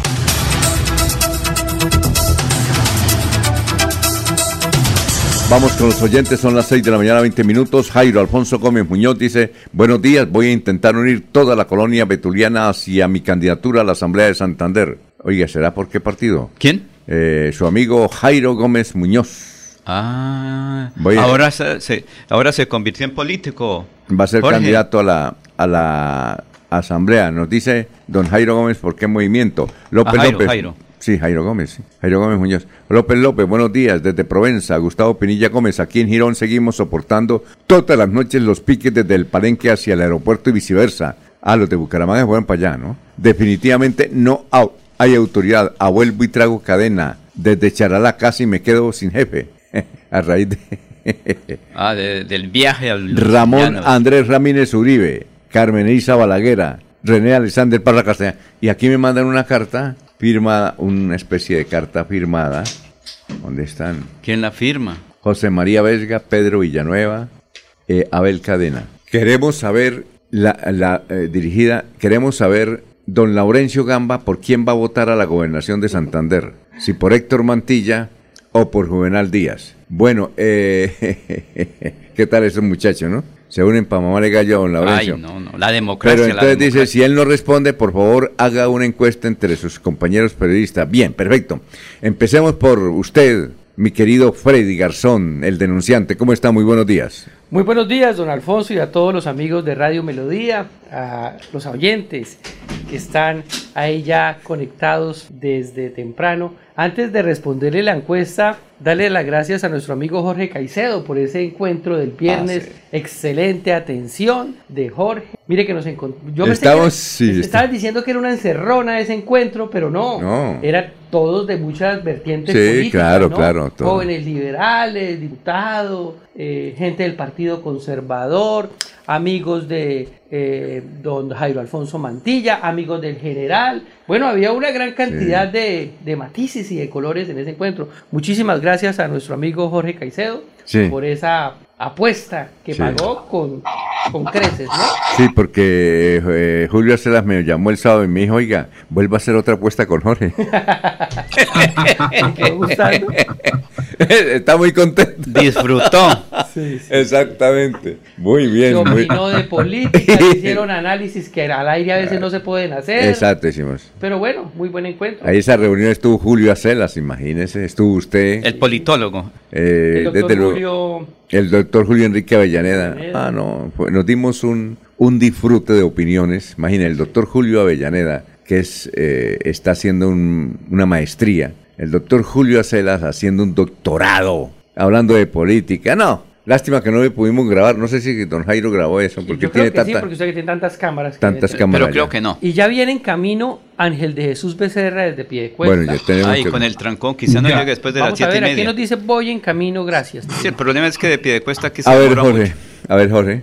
No, don Alfonso, eh, la- agradeciendo las palabras de, Freddy Garzón, pero mire que dentro de todos los temas que se hablaron allí en, esa tertulia del viernes, eh, me quedó la intriga por, algunos temas que muy particulares. Por ejemplo, ese mismo viernes en, la emisión de, de Últimas Noticias, eh, algunas palabras del hoy aspirante a la alcaldía de Bucaramanga, Fabián Oviedo, ¿sí? con respecto a que la administración de Juan Carlos Cárdenas fue cobarde en el manejo de la, del, tema de seguridad. Le faltaron de pantalones, sí, sí, que le faltaron Sí, pantalones. le Eso, adicional a eso, también leí un artículo de- del portal Corrillos donde el candidato Sotomonte dice que la administración eh, de Juan Carlos Cárdenas está anquilosada en el pasado. Bueno, pero estos son candidatos que de alguna manera recibieron beneficios de la administración de Juan Carlos Cárdenas, Sí, que es lo que está sucediendo, o sea, porque el, porque el cambio de discurso o porque la posición frente a quien de alguna manera hicieron equipo en esos en ese cuatrienio que estaba por terminar de periodo y resulta que no, algunos dicen no, es que salieron de pelea, eh, están distanciados y me pongo a averiguar en detalle cómo están la- la- esas campañas y no, hay todavía una fuerte presencia o una fuerte, eh, eh, ¿cómo la llamaríamos? Eh, una fuerte tendencia o presencia de la administración de Bucaramanga en cada una de las campañas. Y me dieron un detalle, por ejemplo, la de Carlos Sotomonte, ¿cómo está estructurada? Si quieres saber. Sí, claro, ¿cómo tiene quiere? sponsors, tiene patrocinadores, ¿sí? Eh, por ejemplo, la parte política la maneja el hoy presidente de la Asamblea Departamental, René Garzón. Ajá. Él está manejando la parte política de esa campaña. Sí. Sí, eh, hay una figura del petrismo, que no quisieron darme el nombre, pero que es el financiador, el, el- quien está dando el recurso económico para el sostenimiento de la campaña, ¿sí? Y eh, tiene como asesor, ¿sí? De, de- en marketing político a uno de los asesores de la actual administración de, de- de Juan Carlos Cárdenas, el señor Andrés Peralta. Esas son como las figuras reconocidas dentro de la estructura política La de- campaña de- de Carlos Sotomonte. de la alcaldía de Bucaramanga. Y no un quisieron- dato muy importante, A don ver, Alfonso, ¿cuál es? tiene, tiene alta participación o alta fuerza le hacen desde las unidades tecnológicas de Santander a Carlos Sotomonte. Así Imagine que además de, de- de- de- de- de- de las unidades tecnológicas, no solamente se, se genera influencia sobre esa campaña, sino que también llevan un candidato al Consejo de Bucaramanga.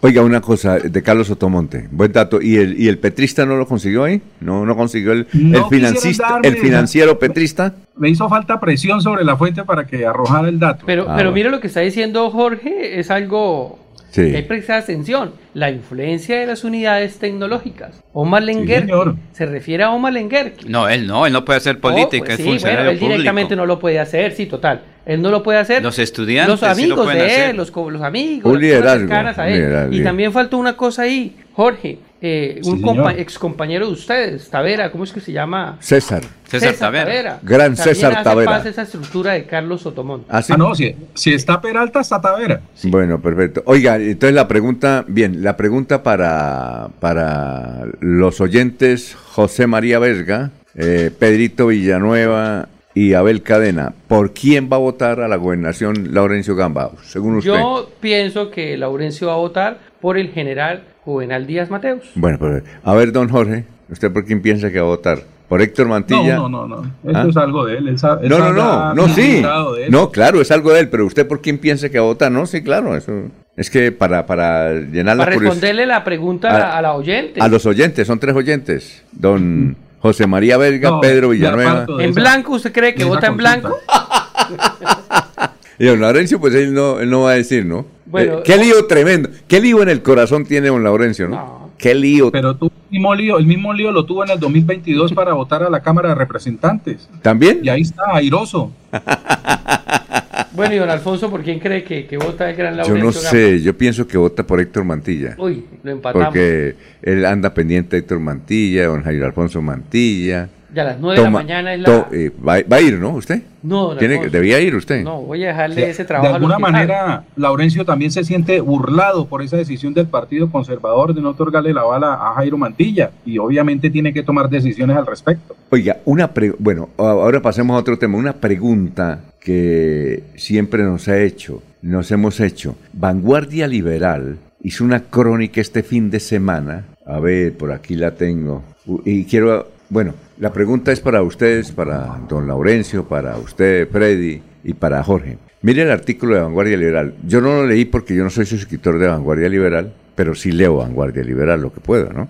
Dice, ¿y por qué no soy suscriptor? Porque es que eh, me, me inscribo y cuando me piden clave me embolato y entonces... La tecnología que No, no, se me embolata, sino no, que, que aquí, que aquí, allá, entonces por eso no. Sí. Pero me gustaría tener eh, suscripción de todos los periódicos y revistas para, para leer los artículos, pero no puedo porque ahí no. Entonces, para que me saque la piedra eso, entonces prefiero abstenerme y, recurro a los amigos. ¿A quién le hace campaña Chucho Limonada? Condenado por estafa, promete obras para Bucaramanga. El controvertido es concejal de Bucaramanga, Luis Pinzón, más conocido en el ámbito político local como Chucho Limonada, aseguró que está gestionando millonarias inversiones para ser invertidas en la capital santanderiana. Esto a pesar de que no es candidato porque está inhabilitado, está condenado por estafa. ¿Saben ustedes algo de eso? ¿Quieren opinar? A ver, doctor Pues don. Alfonso, Chucho Limonada es un actor de la política, cuestionado o no, condenado o no. eh, aquí no se va a hablar bien ni mal de él, simplemente pienso yo que ya cumplió una condena,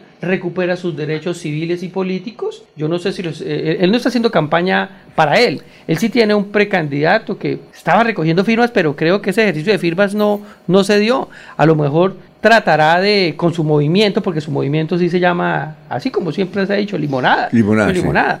Eh, tratar de buscarle aval a, a su candidato, que es un abogado. Ahorita estoy buscando aquí el nombre. Algún día nosotros nos Giovanni. Álvarez, Giovanni Álvarez. Me parece que es él. Giovanni sí. Álvarez. Yo no lo conozco. Creo que es un abogado egresado de la Santo Tomás. Ah, sí. ¿Sí? Sí, sí, claro. Y él también ha sacado No, sus es que nos gustaría entrevistarlo a él Bueno, o a, vamos a, o a vamos a hacer la Chucho. decisión de traerlo. ¿Sí? A, Sí. a él o a Chucho Limonada, hacer una entrevista. A mí me parecen los videos de Chucho Limonada muy Porque es que él divertidos. está en Bogotá diciendo estamos Estuvo en el consiguiendo... Congreso, hizo un video en el Congreso allá a las afueras de, de- del Congreso Nacional haciendo sus propuestas y me parece muy original. Y me parece que los videos de él, sin tener que pagar asesores de, marketing político, pues a mí son Pero la gente le cree, sí le, le Pues cree. don Alfonso, yo no sé eso, lo sabremos el día de las elecciones. Pero Antes no. Alfonso, yo creo que lo que se están es valorando los dirigentes locales, porque recuerde que a veces en el pasado se decía yo tengo cinco mil votos, vamos a hablar con a ver qué pasa. Ahora pues eso ha cambiado mucho por las redes sociales. eh, En, el artículo ese que usted leyó seguramente, usted es suscriptor de Vanguardia, ¿leyó el artículo ese? ¿Se Sí, acuerda? señor. ¿Y sí. qué dice Pero ahí? no, no, no. No dice mayor cosa. No dice sí que está trabajando, que no sé qué cosas, lo que dice Freddy, que estuvo en Bogotá. Pero es que uno va a Bogotá y puede hablar con varios dirigentes. Miren, necesito que apoye esto, o quiero que me den el aval. Y eso significa que nos impulsen algunas obras de desarrollo. Recuerde que en Bogotá con proyectos se consiguen recursos. Hay entidades del Estado colombiano que tienen los recursos. Solo faltan llevar mm, proyectos viabilizados, porque es que el fenómeno, todo mundo critica, es que no hay nada de plata, pero en una administración tiene que eh, eh, realizar em, proyectos y que sean viabilizados, porque es que viabilizados es que se pueden ejecutar y tienen el presupuesto requerido local y nacional, por eso se va a Bogotá, Alfonso. a mí lo que me gusta, Alfonso, qué pena, es, los videos que hace por redes sociales, muy particulares, o sea, muy original algunos le gustarán, a otros no les gustará. y es como si fuera el gran dirigente. Claro, y se pone su ropa bien para sentar su saco. Y el día de la, de la madre fue, no me acuerdo, el día del padre. Sí, claro. Un video al frente de la triada, saca una champaña, eh, la echan una copa y se la da a un señor que iba pasando por ahí caminando. Algo muy original. decía Jorge? Bueno, ¿usted qué piensa sobre eso, Jorge? Parece que fuera el agente fiscal de Santander allá en el Congreso, sí. Sí, ese es para... hace, hace perfil para ser el, el director de la Casa Santander allá en Bogotá. ¿Será que está es que estando calentanos? Bueno, ¿usted qué piensa sobre eso, don Jorge? No, don Alfonso, lo que dice Freddy, eh, eh, Jesús Limonada eh, tuvo un inconveniente, ya lo superó y está en la recuperación de su, de su brecha política, sí, lo, lo que ha transitado puede ser en cuerpo ajeno a través de, su aspirante a la alcaldía de Bucaramanga, que es un muchacho que pues no, no, no conocemos todavía, pero maneja un lenguaje que cautiva a sus amigos, a sus, a sus simpatizantes, ¿sí?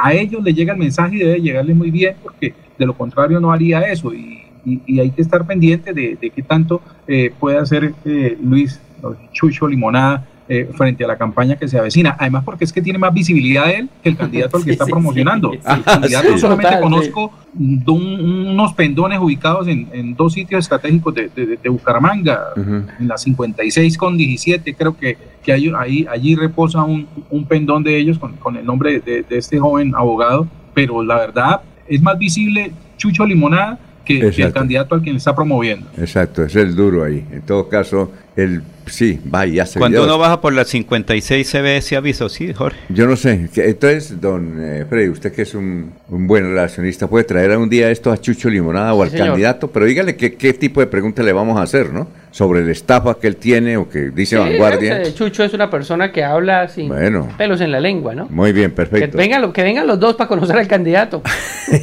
sí, sí, sí. O a quién está promocionando, a quién está impulsando, a quién le va a dar los votos. Eso es como cuando uno invita a Carlos Parra, Laurencio. ¿Qué pasó? Pues viene con Danovis y Cristian Avendaño. Ah, para defenderse. Vienen los tres, o invita, sí. Entonces, pues traemos a. no se sabe quién es el ventríloco. sí. Bueno, y tenemos otra pregunta. Oiga, después de comerciales, ¿qué iba a decir usted? La familia Cortés Torres. ¿Qué pasó? Cuéntenos. José Domingo Cortés, Marco Alirio Cortés, Hernando Cortés Torres, Henry Cortés Torres, Carlos Cortés Torres y unos sobrinos. Y Juan Manuel, el representante. Ah, no, no, no, no Es sobrino. Ah, es sobrino. No puede ser candidato. Juan Manuel es, es, sobrino y faltó otro, Pedrito, el que fue gerente de Todelarra. Sí, pero José Domingo Cortés es el papá de Juan Manuel. ¿qué, noticias tiene sobre la familia Cortés Torres? Que estos días va a ser el pronunciamiento José Domingo Cortés sobre la gobernación de Santander. ¿Va, va a apoyar a alguien? No se sabe, o se va a inscribir como candidato. Sí. Bueno, pero por algún partido. Por eso, Marco Alirio Cortés Torres me dijo, yo voy a ser el próximo alcalde de Barbosa. Otra vez, ya fue alcalde de Barbosa. Sí, ya fue alcalde. oiga, él, domina Barbosa porque primero fue alcalde, luego puso a la esposa. A Rocío Galeano Jiménez. Y, ahora vuelve él a ser candidato. Pero también Hernando Cortés Torres me dijo, Laurencio, yo soy candidato por el pueblo y soy el próximo alcalde de Barbosa. dos hermanos. O sea, se disputan la alcaldía dos, dos hermanos. ¿Y si hablan entre ellos o no? Sí, y Henry Cortés Torres me dijo, pues todavía no, sé qué voy a hacer, pero estamos aquí. Ah, y Carlos Cortés Torres ya fue alcalde de Barbosa y está viviendo en Barbosa. Pues arrancan a hacer campaña y se juntan. No, esa, esa, historia es muy bonita. Yo creo que los tres van a ser candidatos a la alcaldía de... Lo único que yo les dije, tranquilos, que yo no me he ganado la lotería, tranquilos, ya no voy a ser candidato a la ¿Se imagina usted? Eso, eso cuando se, eh, se celebre el reunión el Día de la Madre, ¿cómo era la reunión de los hermanos? Y, y, a mí se me prendió también lo de Laurencio. Hablé con el senador Juan Manuel Cortés y también tiene una noticia, pero me dijo, espéreme y luego... Sí, sí, sí, yo sé cuál es y sobre el papá. Eh, sí, y ah, sobre él también. Ahí está. ¿Quién tiene, ¿Quién tiene la campaña más organizada, la gobernación de Santander, José Domingo o Fernando Vargas? José Domingo. Bueno. José Domingo porque él ya ha estado recorriendo las eh, localidades de Santander, sus amigos. Y ahí está José Domingo Cortés pendiente de la situación. Hay que esperar si tiene el aval. Quedó que hablaba estos días Domingo Cortés a ver qué va a ocurrir en estos días. Bueno, ya vamos a unos mensajes. Ya llegó el doctor Chucho Becerra. y Ángel Jesús Becerra Ayala. Sí, claro. Pero todo el mundo, le, todo mundo le dice el doctor Chucho Becerra. Eh, nos trae la respuesta. Él sabe por quién va a votar a la gobernación, don Laurencio. Son las, son las, las 6 y 37. En Melodía valoramos su participación.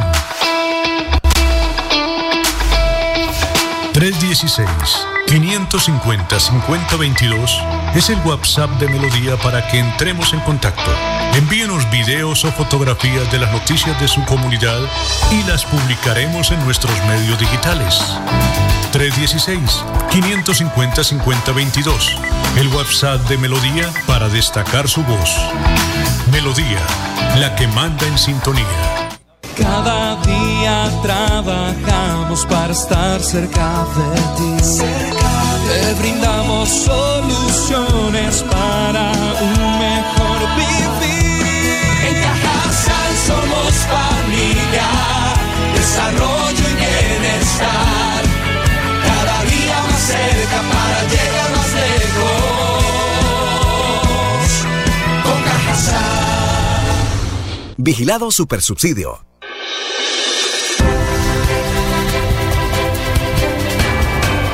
Información y análisis. Es el estilo de Últimas Noticias por Radio Melodía 1080 AM.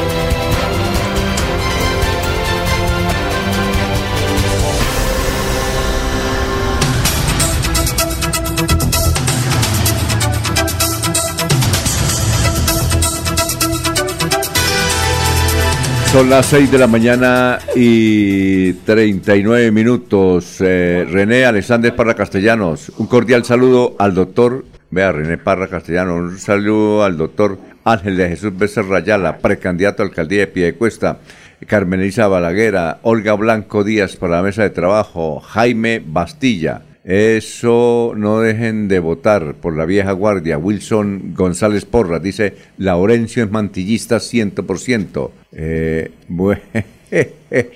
eh, bueno, perfecto. Bien, eh, doctor Chucho Becerra, tenga usted muy, pero muy buenos días. Muy buenos días, don Alfonso. saludo muy especial a Laurencio, igualmente a Freddy a la mesa de trabajo. Y a Jorge que está, nos está escuchando. Ah, y a Jorge que nos está escuchando desde Barranca Bermeja. Barranca Bermeja, un saludo muy especial. Bueno, ¿por quién cree que va a votar eh, Laurencio a la gobernación? ¿Por el doctor Héctor Mantilla o por el doctor Juvenal Díaz? A ver, yo conociendo a Laurencio, yo pienso que él tiene un dilema de fondo, ¿no? Tiene afectos con los días de provincia, sí.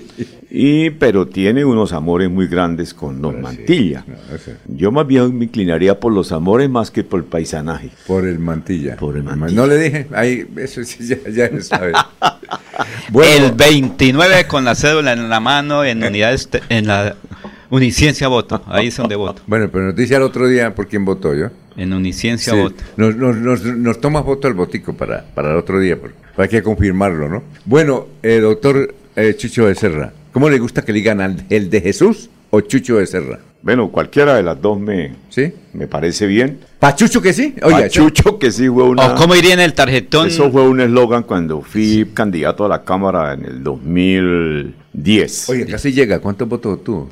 Obtuve 27 mil votos. Tremendo, ¿no? Fui el cuarto en votación en Santander. De los siete, hasta las 8 de la noche era representante a la Cámara. Y después de las ocho y media en adelante ya pasé a, pasé a estar por fuera de los elegidos. Usted es precandidato en este momento a la alcaldía de Piedecuesta, ¿verdad? Sí, y soy precandidato por un movimiento significativo de ciudadanos. ¿Que se llama cómo? Que se llama Piedecuesta nos une. Piedecuesta nos une. Quienes me han postulado para ser nuevamente el alcalde de los Piedecuestanos. Pero usted ha sido de la línea conservadora, básicamente, ¿no? Sí, claro, toda la vida yo ¿Y usted renunció al partido? Conservador, yo renuncié al partido. Eh, se generaba ahí una posible doble militancia, de acuerdo con los conceptos del doctor Carlos Alfaro. Y adelantamos las gestiones ante el directorio nacional del partido. Quedó muy claro de que sí, yo fui directivo departamental del partido, pero por allá en el año 2010, 2011. Y yo presenté la renuncia, que era la que no aparecía, pero aparecieron en los archivos la renuncia, no la presenté en esa época al directorio nacional, sino al directorio departamental, pero apareció la, la, la, la resolución firmada en esa época por el presidente Héctor Pérez Boada y el secretario general, pues usted sabe, el don Rafael Serrano Prado. Entonces, ya con esa resolución de aceptación de la época y mi renuncia mm, a ser militante del partido, pues ya quedé Quedó libre, libre del compromiso que había con el Partido Conservador. Desde luego que sin dejar de serlo, porque eso ya...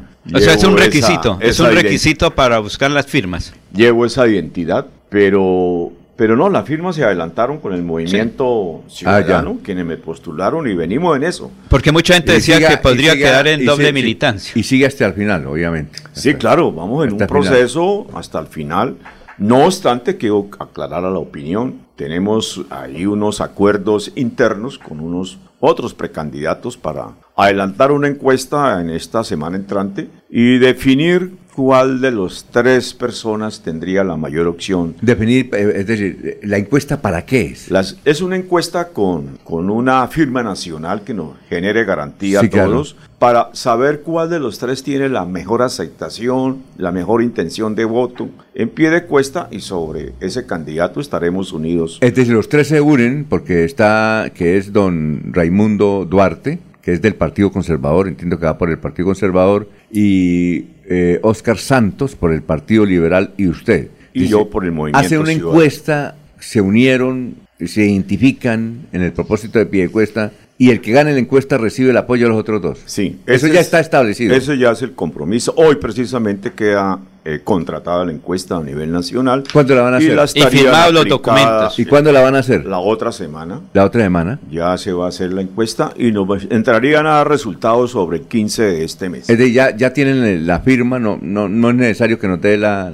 la, la encuestadora, porque entiendo que lo van a mantener en secreto. ¿no? Sí, sí, es una firma ya que está acordada por los tres y Sí. ya está definida, pues. Está Entonces definida. es cuestión ya de hoy finiquitar la, la ficha técnica y lo que se va a aplicar en la encuesta. Ahora, sí, hay muchas, un momentico, Laure- Laurencio, hay muchas preguntas, tenemos muchas preguntas, yo- ya le vamos a hacer el paso a Freddy Garzón, que usted lo destituyó cuando fue funcionario. Uy, no, no, no hable de destituciones. no, yo terminé el gobierno y Freddy terminó conmigo. No lo destituyeron, Freddy. No, No, no, no. Ah, no No, lo yo renuncié Ah, sí, para hacer. para aspirar también. Oiga, bueno, Ah, usted Sí, también sí, fue candidato. en esta mesa nos gusta la política. doctor Chuchi, ¿por qué no lo destituyó? ¿Le dio como miedo? No, o un qué? excelente funcionario, Freddy. Trabajó bastante en el tema. eh, Buen funcionario, rural. pero mal Y- iba- político. perdón, ¿cumplió el contrato, verdad? O... No, eso sí. ¿Sí? Además, bastante. ¿Sí? Bastante, bastante. ¿Qué, qué político le consiguió el contrato a él? No, ningún político. ¿No le- no? Era un tema personal. Yo reconozco el liderazgo. ¿Ahí no hubo corrupción o sí? No, ninguna. Ah, bueno. Jamás. No, es que pregunto, ¿no? Jamás. Jamás, jamás, jamás. No, no, no, no. No, no porque esté aquí, pero fue un muy buen funcionario. Sí, claro. o sea, perfecto. un buen funcionario, pero un mal político porque no llegó al consejo. Sí, sí, sí, sí. Pero los boticos ayudan para que, para Bueno, que lleguen los no- alcaldes, yo- para que lleguen los diputados. Eso sí sirve, los Yo no me boticos. atrevo a calificarlo así, pero de todas maneras, doy fe que hizo una o muy sea, buena labor. como funcionario bueno, pero Doctor como Chucho. político falló. Bueno, vamos a una pausa y regresamos con el doctor Chucho Becerra, eh, que es precandidato y en ocho días, ¿cuándo? En unos 15 días más o menos se sabrá. Sí, sí, creo que a, a mediados de este mes Sí. de julio ya podemos tener alguna respuesta de eso. Bueno, son las eh, 6 y 46. Usted la gana, ok.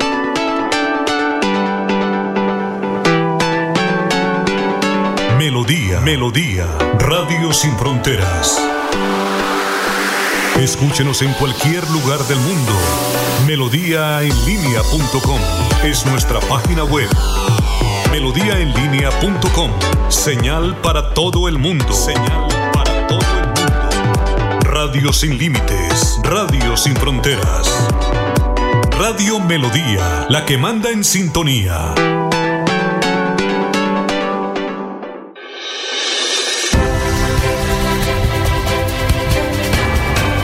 Información y análisis. Es el estilo de Últimas Noticias por Radio Melodía 1080 AM.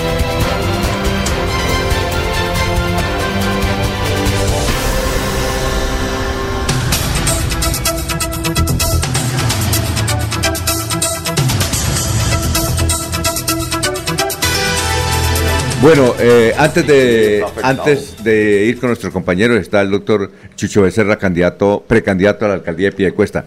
Doctor eh, Chucho, el hecho de que usted haya sido alcalde de Piedecuesta, eso tiene un desgaste, ¿no? Porque obviamente eh, es fácil criticar a un alcalde. Yo entiendo que en su época lo criticaban por X o Y motivo, como al actual alcalde, como a los que han sido alcaldes, no solamente si de alcalde, todos los alcaldes. Ese desgaste lo podría perjudicar a usted para esa candidatura? ¿Usted cómo ve eso? Mire, Alfonso, eso tiene tanto de, de, largo como de ancho, ¿no? Sí, claro. Es decir, puede ser una ventaja y una desventaja. Una ventaja en el sentido de que los ciudadanos tienen la posibilidad de comparar, tienen la posibilidad de revisar el pasado y saber si Chucho Becerra, el de Jesús Becerra, hizo las cosas bien o las hizo mal, si cumplió su programa de gobierno, si cumplió su plan de desarrollo, y ahí están las obras, ahí está el registro, la huella de mi paso por el gobierno, y ese es un punto de comparación. Eh, lo otro de desventaja es que la gente dice, no, es que toca cambiar es que toca elegir un nuevo, que toca elegir uno que no haya, por ahí dicen, que no haya robado, dicen así tan burdamente. Y, a veces son equivocaciones. Fíjese en la presidencial que todos votamos por el cambio. Unos votaron por el doctor, el presidente actual, y otros votamos como yo, por el ingeniero Rodolfo Hernández. Y entonces, ese fue el cambio. ¿Y qué está pasando con el cambio? Pues bueno, ahí todos sabemos qué es lo que ocurre, la incertidumbre y todas las cosas. Porque a veces, pues sí, la experiencia no se improvisa, don Alfonso. Eso pasa aquí como en la radio, en la prensa y todo. La experiencia tiene un valor fundamental. Aunque la experiencia no quiere decir que sea, sea madurez. Porque la madurez está en la inteligencia. Está en la mente, no en los años. Sí, claro. Porque mucha gente puede llegar a ser madura, pero no lo suficiente, puedes llegar a cierta edad, pero no con la suficiente madurez.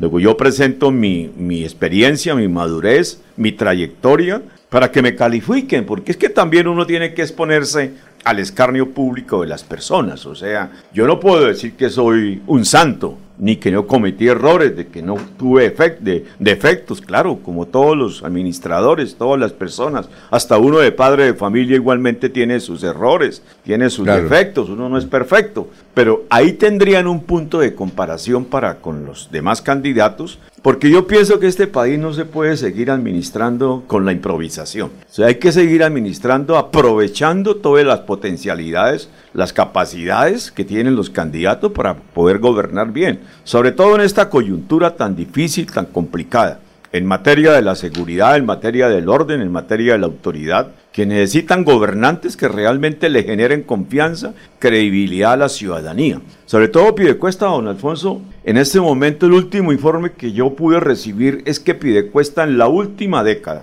cuando yo terminé el gobierno 2012-2015, terminé eh, gobernando a 130 mil habitantes. Hoy nos estamos acercando a los 200 mil habitantes. O sea, 70 mil nuevos habitantes de la última década. De los cuales 18 mil, oígame bien la cifra, 18 mil son migrantes.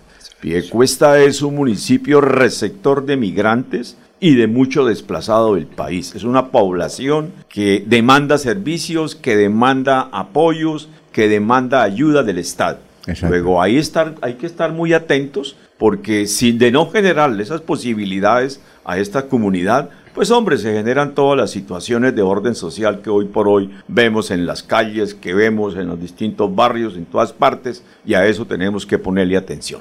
Va a ver, eh, Freddy. Bueno, Chucho, muy buenos días, eh, nos place tenerlo aquí. Eh, igual vamos a traer a otros amigos de Piedecuesta, porque yo soy amigo de todos, de amigo de Mario, de Dan, de Jorge, que han sido muy buenos alcaldes para Piedecuesta. Eh, yo lo que hago en Bucaramanga no lo hago en Piedecuesta, todos son amigos míos. Chucho, mm, esa unidad, esa encuesta que ustedes están haciendo, para nadie es un secreto que esas tres fuerzas y otras, y por supuesto la ciudadanía llevó a Mario a ser alcalde del municipio de Piedecuesta, a Mario José Carvajal. ¿Usted cree que esa unidad se va a mantener si llegase a ganar usted eh, esa encuesta porque sabemos que ya a Oscar Santos le van a dar el aval del Partido Liberal y Raimundo pues peleará su aval en el Partido Conservador. ¿Llegarán hasta el final si la llegase a ganar usted? Bueno, o en el caso suyo, si usted la pierde, usted acepta la Yo totalmente, yo soy un hombre de palabra. y los otros también tienen que hacerlo, ¿no? Sí, yo, yo creo y confío en que la palabra empeñada se cumpla porque ese es uno de los principios importantes dentro de los acuerdos y dentro del reconocimiento de cada persona, que se cumpla la palabra porque de ninguna otra manera pudiéramos entrar a hacer unos acuerdos de esa naturaleza. En el caso particular, Chucho Becerra pierde la encuesta, pues yo seré cumplidor de mi palabra. Y apoyará al que gane. Y apoyará al que gane, porque eso... Si, si yo pierdo la encuesta, ¿qué quiere decir? Pues que los piedecuestanos no quieren que yo sea alcalde. Exacto. O sea, así de sencillo. Entonentonces, ¿qué, qué, qué, qué es acá con hacer un esfuerzo y hacer una candidatura en contravida del interés ciudadano? No, hay, no eso no tiene sentido. Entonces, lo ideal es que se cumplan los compromisos y los acuerdos para no desgastarnos y hacer una campaña tranquila, menos desgaste, menos costos y adelantar un trabajo mancomunado por pie de cuesta. A ver. Pero usted tiene que hacer un trabajo muy importante en estos días, porque Miguel Ángel Santos Galvis, su hermano es aspirante también. El hermano, el hermano, de, Oscar Santos. Oscar Santos Galvis, sí. Pero Miguel Ángel no. No, no, él no. Pero me refiero que él tiene que hacer un gran esfuerzo, el, el hermano. Pero ahí también de alguna manera estará Jorge Navas ahí en un poquito. Doctor Ángel de Jesús, ¿cómo lograr que Pidecuesta sea un entorno suyo? Porque en estos días se requiere que alguien gane esa encuesta interna de compromiso. Estos días yo creo que van a firmar el documento que comprometa. hoy, lo firman. Hoy, queda hoy, queda firmado. Pero el documento. lo van a hacer ante notaría como para. No, no, no. No, no, no. no. Es un documento, al compromiso con la firma que va a adelantar la encuesta. Y, van a que va a quedar eso. Y va a quedar ahí definido de que, de que el que gane gana y gana gana. Pero mi, mi segunda pregunta, también tendría el aval conservador quien gane, porque ahí está en juego el, el, aval conservador o el coaval, porque don Raimundo está pidiendo el aval conservador. Usted de tendencia conservadora. ¿Ese aval conservador también sería para el que gane? Bueno, ese es un tema que hay que adelantar después de, de los resultados. Porque el hecho de que gane fulano o sultano no quiere decir que tenga garantizados los demás avales tiene que entrar en conversaciones con los líderes, con los dirigentes de cada partido para poder llegar a consensuar y, llegar a acuerdos. Luego, en este caso, por ejemplo, yo soy muy respetuoso de don Raimundo Duarte, quien viene adelantando una tarea dentro del Partido Conservador. Yo ni siquiera me he metido en eso porque soy respetuoso, es mi amigo de toda la vida y ha sido una persona muy solidaria y muy comprometida en cada uno de mis proyectos políticos. Mal haría yo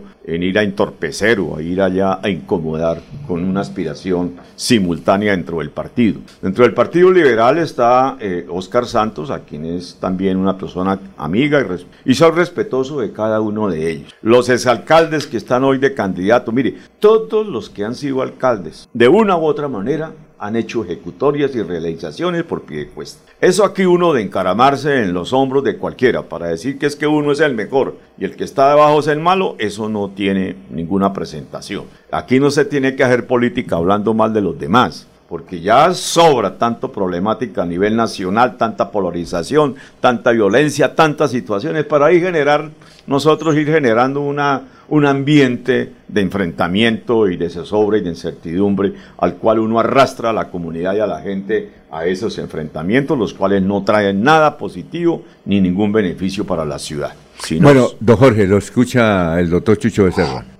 Eh, un momento, Jorge, que está poniendo los audífonos. Sí, ya, ya. Y con los buenos días para doctor Chucho Becerra, eh, destacada trayectoria política en el departamento de Santander, ocupando todas las dignidades que le pudo haber dado el partido conservador, al cual representó de muy buena manera. Pero sin embargo, hoy lo veo fuera del partido. Eso que me imagino que debe ser el mismo desgaste de la política de pertenecer a colectividades. Y esa misma, esa misma desgaste sin duda puede ser el que llevó a los ciudadanos de Piedecuesta a decir, yo le doy mi firma a la candidatura de Chucho Becerra porque fue buen alcalde y porque no está con, los, con, el, con la política tradicional. ¿Cómo le va a decir ahora a esos ciudadanos, si la encuesta no le es favorable, cómo le va a decir a esos ciudadanos que firmaron por Chucho Becerra que ahora hay que apoyar a un candidato que tiene el aval liberal o al otro que tiene el aval del Partido Conservador? ¿Cómo le va a dar cuentas a quien en primera instancia firmó por usted? Mire, Jorge, gusto en saludarlo. Primero que todo, el Partido Conservador como tal no tiene las posibilidades de elegir un alcalde. Nosotros tradicionalmente no hemos sido mayorías en Piedecuesta. No hemos pasado de 6.000, 6.500 votos y para ser alcalde necesitamos 35.000 a 40.000 votos. Entonces, sí, el partido es un partido de historia, un partido que, al cual he pertenecido toda mi vida, pero el momento es un tema coyuntural, es un tema circunstancial en razón a que hay otra persona que es concejal, que tiene el aval del Partido Conservador y al cual soy respetuoso. Yo no me he salido del partido porque no sea afín a él o porque yo rechace el partido, no. Es por la coyuntura. Entonces, una vez se defina el resultado de la encuesta, pues ya tomaremos las decisiones, porque es que en Pidecuesta cualquiera que quiera ser alcalde debe ser alianzas debe, ser, debe hacer acuerdos sí. y debe hacer coaliciones, de tal manera de que pueda asegurar no garantizar, pero por lo menos minimizar el riesgo de que no vaya a, quedar mal en los resultados del 29 de julio. Entonces, Jorge, yo sigo siendo afecto y allegado al Partido Conservador, eso no me no, no, demerita mi, mi, candidatura como con un movimiento ciudadano, ni tampoco puedo decir que, que estoy ausente de la gente conservadora que me conoce toda la vida. ¿Usted cómo realmente ¿Cómo le parece la administración del actual alcalde, el doctor Mario José Carvajal? Mire, vuelvo y repito, los alcaldes no son perfectos, los alcaldes no son, dijéramos, toda una, una, una lumbrera en, cada uno de sus gobiernos, incluido yo. Pero pienso que Mario José ha hecho una, una alcaldía más hacia, hacia el terreno, más hacia el barrio, más hacia ponerse las botas y estar en el campo, estar en lo rural, caminando con los campesinos, haciendo una labor comunal. No ha sido para mí un alcalde de escritorio, ha sido más bien un alcalde de ir de contacto directo con la comunidad y le ha ido muy bien en la gestión porque aquí hay que, reconocerle a cada quien las cosas. Mm. Ha logrado más de 100 mil millones de pesos de recursos del departamento, de recursos de la nación. Porque les voy a decir algo, don Alfonso, el presupuesto de Piedecuesta en lo que tiene que ver con recursos propios es totalmente insuficiente para poder cubrir todas las necesidades y la demanda en materia de inversión y de desarrollo que se necesita. En este caso, uno dice, Piedecuesta tiene un presupuesto de 380 mil millones. Sí, claro. Entonces cualquiera diría, uy, qué cantidad de dinero. Pero si va uno a revisar, toca descontarle 260 mil millones que corresponden a educación. ¿Y qué es lo de educación? Lo de educación es para destinarlo al pago de los docentes, pago de 260 mil. 260 mil educación. de educación. Y además tiene uno que agregarle cerca de 40 mil millones que es para la salud. Entonces descuente ahí lo que va quedando de recursos propios, de recursos eh, de libre destinación. 80 Entonces son 80 mil millones. Aquí, perdóneme que ponga de ejemplo a Fred, ¿sabe cuánto nos costaba a nosotros conseguir los recursos para destinarle al sector rural y, cumplir algunas metas importantes en materia de las necesidades del sector? Entonces yo pienso que Mario ha, venido cumpliendo su meta. Eh, yo asistí la semana pasada a una rendición de cuentas que hubo allá en, la, en, el, en el Centro Cultural y veo el cumplimiento del plan de desarrollo sobre, a estas alturas sobre, el 85%, o sea, ya faltando seis meses pudiera estar llegando a más del 90%, lo que me parece que es un resultado positivo. Doctor, es que estamos llegando ya al final porque tenemos otros invitados y gracias por venir. Eh, doctor, usted recordamos que cuando era alcalde, hizo un proyecto que, pues, eh, en el sentido común indicaba que eso no necesita pie de cuesta, era construir debajo del, parque algo, un proyecto de desarrollo que lo tienen ciudades, eh, en México es uno eso, en Perú, en todas partes que aprovechar esos, espacios. Porque, y, y tuvo muchos problemas. ¿Por qué cree usted que no pudo realizar ese proyecto? Y si es alcalde, vuelve a intentarlo. Mire, ahí hubo en esa época errores de socialización del proyecto. la gente entendió en el momento de que yo iba a demoler el parque, de que yo iba a tumbar todos los árboles, que yo iba a acabar con la vegetación del parque. Y no era así. Yo lo que iba era utilizar las dos calles eh, que rodean el parque de Piecuesta el del frente de la alcaldía y el otro que queda paralelo a la carrera sexta. Y debajo de esas dos calles hacer dos parqueaderos subterráneos. Porque es que el hacinamiento y la aglomeración de vehículos en el parque y, la falta de, la falta de, cultura a veces en el estacionamiento genera mucha problema en la movilidad. Entonces era hacer un parque bonito, recuperarlo, hacer los parqueaderos respectivos, acabar con las bahías de estacionamiento en torno al alcalde, ampliar el espacio público para los ciudadanos, para los peatones y darle realmente una, una presentación a la sala de recibo de Piecuesta, que es el parque, en donde el turista pudiera llegar y entrar a su parqueadero, estacionar su carrito, ir a hacer el mercado, comodidades para el ciudadano. Eso fue un malentendido y la oposición y mucha gente tejiversó el sentido del proyecto y no se pudo hacer en, sus, en su momento. Yo no iba a estar en contravía de la, mucha gente, porque uno, uno llega hasta un punto como gobernante, porque es que aquí, hoy por hoy, Alfonso, eh, la licencia social para el desarrollo de un proyecto es el más complicado. Pero si es alcalde, vuelve a intentarlo. Bueno, ya si vuelve a ser alcalde, ya no podría. El señor alcalde actual está en un proceso de remulación del parque. Ya usted no podría. Yo no podría porque es una inversión que hoy eh, está superior a los 20 mil millones de pesos. Luego ir yo a, a, ir a remodelar el parque nuevamente, a demoler y todo, cuando acaban de hacer una inversión, pienso que entraría en un detrimento patrimonial. Entonces, bueno. habría que buscar otras alternativas importantes para solucionar esa problema. Y si usted es alcalde, voy a dejar grabada esta petición que le voy a hacer. Si usted es alcalde, por favor, no nombre a Freddy Garzón en la... Eh, eh, se compromete, eh, venga, se compromete usted a no nombrarlo, ni a darle un contrato, ni nada. muchas cosas en Oiga, venga, se compromete, se compromete usted ante la comunidad.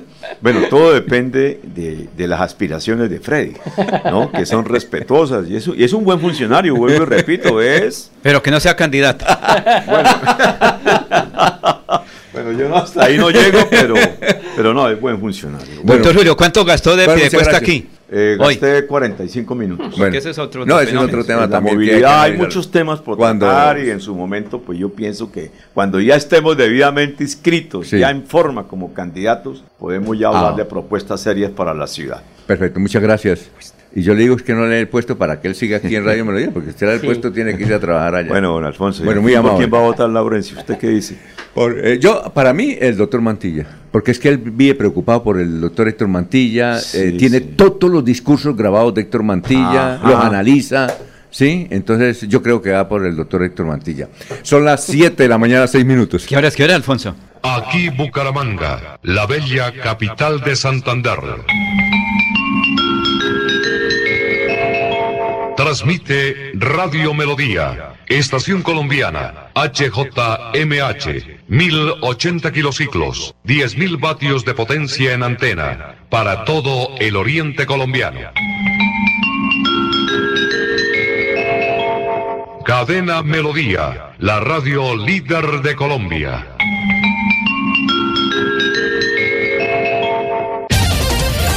Radio Melodía. Últimas noticias. Las noticias de la hora. Las noticias de la hora. Hola, ¿qué tal? Soy Florentino Mesa, desde el Centro de Producción Internacional de Noticias. Esta es la vuelta al mundo en 120 segundos. Rusia neutralizó hoy cinco drones ucranianos cerca de Moscú y en su región, una acción que afectó el funcionamiento del aeropuerto internacional de Nukovo y que la diplomacia de Moscú calificó de acto terrorista. Las fuerzas de seguridad detuvieron a por lo menos 72 personas en la noche de lunes y la madrugada del martes en el más reciente episodio de disturbios nocturnos en Francia, lo que confirma una desescalada una semana después de su estallido. Israel siguió atacando el campo de refugiados de Jenin bajo control palestino en una operación a gran escala contra milicias locales que comenzó la madrugada del lunes y se ha saldado por ahora con un total de 10 palestinos muertos y unos 100 heridos. La misión de observación electoral de la Organización de Estados Americanos OEA ha vuelto a Guatemala en respuesta a la decisión de la Corte de Constitucionalidad del país de suspender los resultados de las elecciones generales del pasado 25 de junio. China y Honduras comenzaron a negociar un tratado de libre comercio después de que el país centroamericano estableciera a finales de marzo relaciones diplomáticas con Pekín tras romper las que mantenía con Taiwán. El juicio contra los fundadores del desaparecido bufete panameño de abogados Mossack Fonseca por presunto blanqueo de capitales en el caso Lavallato de Brasil concluyó sin una sentencia. La magistrada se acogió al plazo de 30 días hábiles que dicta la ley panameña para dar su veredicto. Los cancilleres del Mercosur abrieron una reunión del grupo regional con el llamado de Argentina a actualizar el acuerdo comercial alcanzado con la Unión Europea y tener relaciones más equilibradas entre los dos bloques. La Organización Meteorológica Mundial declaró hoy oficialmente el inicio del fenómeno de El Niño, tras confirmar que por primera vez en siete años se han detectado en el Pacífico tropical las condiciones que causarán un aumento de las temperaturas y alteraciones meteorológicas este año. Esta fue la vuelta al mundo en 120 segundos.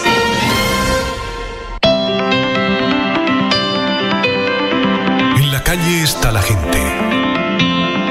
En la calle están las noticias. La calle está la radio. Donde la ciudad vive, donde la ciudad se mueve, se producen las noticias y ahí está nuestra radio. Melodía, en la calle, al lado de la gente, donde se viven las noticias.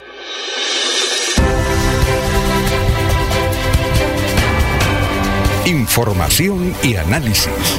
Es el estilo de Últimas Noticias por Radio Melodía 1080 AM.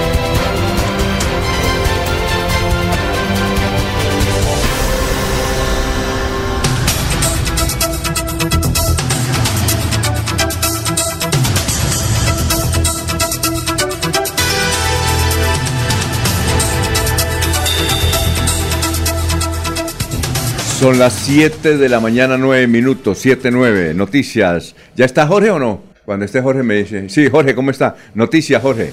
Vamos con usted y luego aquí con eh, el denunciante.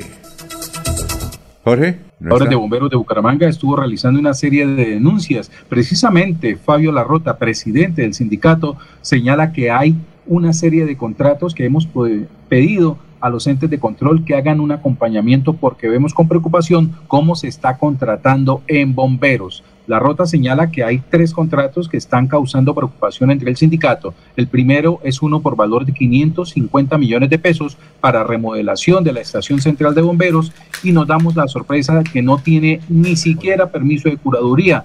Quedó para entregarse en el mes de junio y se va a llegar a diciembre y no les va a alcanzar el tiempo para entregar esta obra, dijo el líder sindical. El segundo contrato al que el presidente del sindicato se refiere tiene que ver con una repotenciación de unos vehículos de la estación. Dice que ya se entregaron un vehículo que ya cumplió su vida útil, tiene más de 18 años, salió del taller y ya está repotenciada por un valor de 600 millones de pesos y se le tuvieron que llevar de nuevo porque él presentó más de 20 observaciones. En sí, hay preocupación en el sindicato de bomberos debido al manejo en la contratación que se le ha dado en los últimos meses a la entidad. Bueno, hemos 7 de la mañana, 11 minutos, hemos logrado comunicación con Mauricio Mejía, es presidente de la Asamblea del Departamento de Santander, y queremos preguntarle qué va a pasar con la elección del nuevo Contralor, ya que el pasado jueves no fue posible eh, elegirlo y además, por ejemplo, Vanguardia trae un artículo, no sé si Freddy lo leyó, del domingo pasado, sí lo leyó Freddy, donde decía que hubo un empresario santanderiano que pagó a varios diputados para que no votaran por Freddy Anaya. ¿Usted vio ese artículo, cierto? ¿Sí lo vio Sí no? lo revisé, Y lo porque vio. es que estaba de descanso, estaba en Charalá. Pero, pero allá también se puede leer. No, pero es cuando voy de descanso yo me desconecto. de Bueno, le cuento ahí que el artículo decía Sí. que había un empresario santanderiano que le dio dinero a varios diputados para que no votaran por Freddy Anaya. Bueno, doctor Mauricio, ¿qué va a pasar entonces, y muy buenos días, con la elección de Contralor? Alfonso, buenos días a, usted, a Freddy y a toda la mesa de trabajo. Pues en este momento estamos convocados para el día de mañana a continuar con un mandato que nos ha dado eh, en- finalmente la Procuraduría General de la Nación, en el sentido de que se debe continuar con el proceso de elección del señor Contralor. Aquí hay que recordar que la Asamblea está cumpliendo con eh, un mandato de una sentencia pero además está eh, cumpliendo igualmente con lo que ha pronunciado la Procuraduría General de la Nación. Y es importante, Alfonso, dejar claro que hoy, a pesar de todos los obstáculos que le han puesto, a pesar de cumplir ya casi nueve meses de estar suspendido y, prácticamente sin contralor en el departamento de Santander, eh, queda ratificado que la Asamblea Departamental finalmente hizo el procedimiento como debía ser, a pesar de todos los eh, denuncias que han metido los mismos diputados al interior de la Asamblea, diputados que firmaron incluso las convocatorias, que estuvieron al frente de todo y que después salieron a demandar y a ponerle obstáculos para que no se pudiera llevar la elección, dado que esta elección no es un criterio de cada uno de los diputados, no, es un mandato legal el que estamos cumpliendo, estamos obligados a elegir contralor y en ese sentido pues vamos a esperar a mañana a ver qué va a pasar. ¿Usted cree lo que dice Vanguardia, que Mauricio Niño pagó a varios diputados para que tiraran la elección? Mira, Alfonso, yo en ese tipo de cosas soy muy, muy prudente, muy respetuoso, a mí no me consta nada de eso, no tengo la menor idea. A hoy no podemos decir que pagaron o no pagaron porque finalmente hay que también aclarar, aquí no se ha dado, todavía no se ha hecho ninguna, ninguna primera votación ni nada por el estilo. Eh, se quedó simplemente en esta convocatoria inicial, se quedó en que se iba a reiniciar, pero con una jugada sucia y algunos de la oposición presentaron suspender la elección, cosa que en nuestro concepto personal eso no es legal. Yo no puedo en una convocatoria que está debidamente reglada llegar a presentar simplemente una proposición y en Manguala de la mayoría pues decidieron aplazar una elección que está arreglada con unos calendarios que están previstos desde que se convocó eh, a esta elección. Pero además, hay que decirlo también, ya hay intereses oscuros en la medida en que también resultó el parlamentario Cristian Avendaño, presentando igualmente una recusación contra los 16. Esto no es otra cosa que una forma de buscar dilatar en el tiempo la elección. Acabamos de, de, terminar una recusación a los 16 que la definía la Procuraduría General de la Nación. Y en ese sentido la Procuraduría gastó cerca de casi seis meses para resolverla. ¿Qué significa? Que si estas recusaciones siguen, pues así en ese mismo orden, no va a haber nunca elección de, de Contralor y va sencillamente a seguir interino ese cargo porque si en la medida en que se vayan resolviendo vuelven y meten nuevas recusaciones malintencionadas y sin argumento alguno y sin soporte alguno, pues definitivamente vamos a terminar incumpliendo nosotros con la función principal que es la de elegir contralor. ¿Es cierto que ustedes, eh, los diputados, están pensando en recusar ante la comisión de acusaciones al doctor Efraín Avendaño? Eh, perdón, eh, Cristian Avendaño. Claro que sí, Alfonso, porque él como representante a la Cámara no puede, primero, intrometerse en una elección que es de mandato constitucional.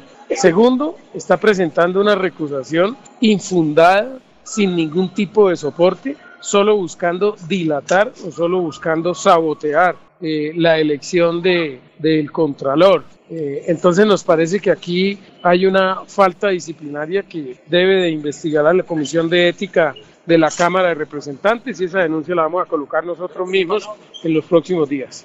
A ver, eh, Freddy, Freddy Garzón. Diputado, muy buenos días. Precisamente mi pregunta va enfocada en esa dilatación que quieren hacer algunos diputados del departamento de Santander. ¿Creería usted que como estamos en época electoral, ellos pretenderían dilatar esto para que esa elección del Contralor pase al año entrante y que la nueva asamblea que se constituya pues eh, lo elija? Eh, porque vimos esa presión mediática del representante a la Cámara, Cristian Avendaño, eh, mientras sesionaban en el Consejo Bucaramanga, también estuvieron en el recinto los dos concejales, Carlos Parra y Danovi Lozano, haciendo una presión mediática, eh, porque para nadie es un secreto que ellos manejan muy bien las redes sociales. ¿Cree usted que ellos pretendan, no solo ellos, sino el grupo de independientes y dos, tres más que le sigan la cuerda en la Asamblea, que esa elección pase para el año entrante?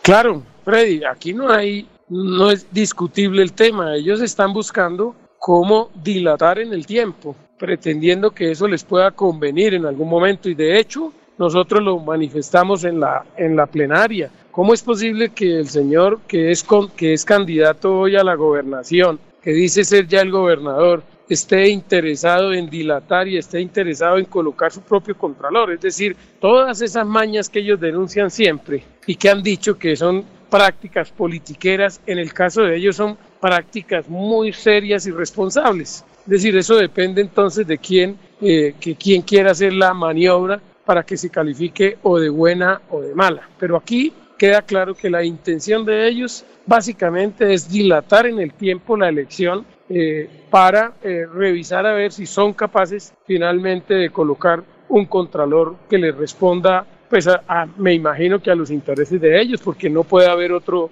otra cosa diferente. Bueno, eh, a ver, Jorge en Barranca Bermeja, pregunta para el doctor Mauricio Mejía.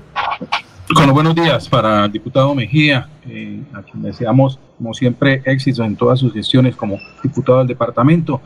dice que hay una mayoría que, que quiere imponer sus intereses particulares eh, dentro de la corporación. Entonces, a esta altura, ¿dónde está la coalición de la, de, la Asamblea Departamental? esa coalición que ya había elegido Contralor hace poco más de un año y que incluso ha elegido las mismas mesas directivas de, dentro de la Duma. ¿Dónde está esa coalición hoy? Mira, Jorge, lo que pasa es que la asamblea es una asamblea bastante heterogénea, diversas cosas. Eh, y en este momento, digamos, cuando arrancó la asamblea sucedía lo mismo, había una coalición, esa coalición eligió Contralor, yo no voté en esa primera elección porque consideraba que a quien iban a elegir no era el mejor candidato. En la segunda elección voté eh, y voté precisamente porque estas convocatorias eh, fueron hechas eh, con base en unos méritos, en unos puntajes, en unas, en unos, en unas pruebas y ahí se obtuvieron una, una terna eh, que la hizo la misma asamblea y por eso participamos en esa segunda. Hoy, pues usted lo acaba de decir, en la asamblea no hay una, coalición, en la asamblea lo que hay es una, digamos que una libertad de cada uno de los diputados en el sentido de poder votar o no votar. ¿A qué va mi, a qué va mi, mi, mi preocupación?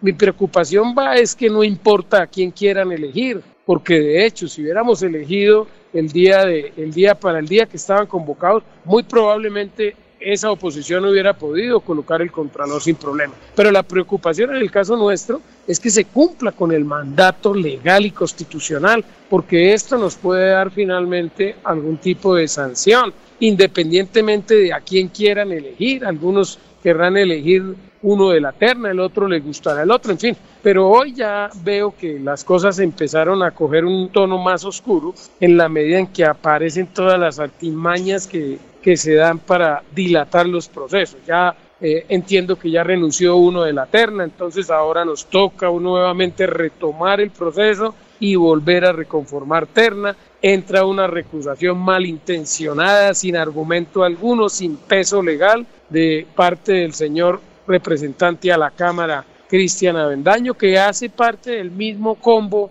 de los que quieren hoy apoderarse ni tomarse la Contraloría Departamental. Bueno, doctor Mauricio Mejía, muchas gracias, muy amable, muy gentil por haber estado aquí en Radio Melodía. A ustedes, muy amable, muchas gracias. Muy bien, son las 7 de la mañana, 22 minutos. Melodía es la radio que lo tiene todo. Noticias. Deportes. Música. Variedades.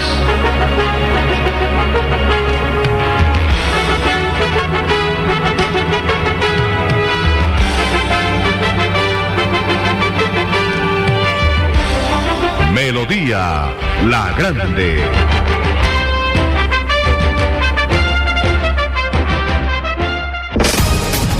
Estas son últimas noticias en Melodía 1080 AM. 1080 AM.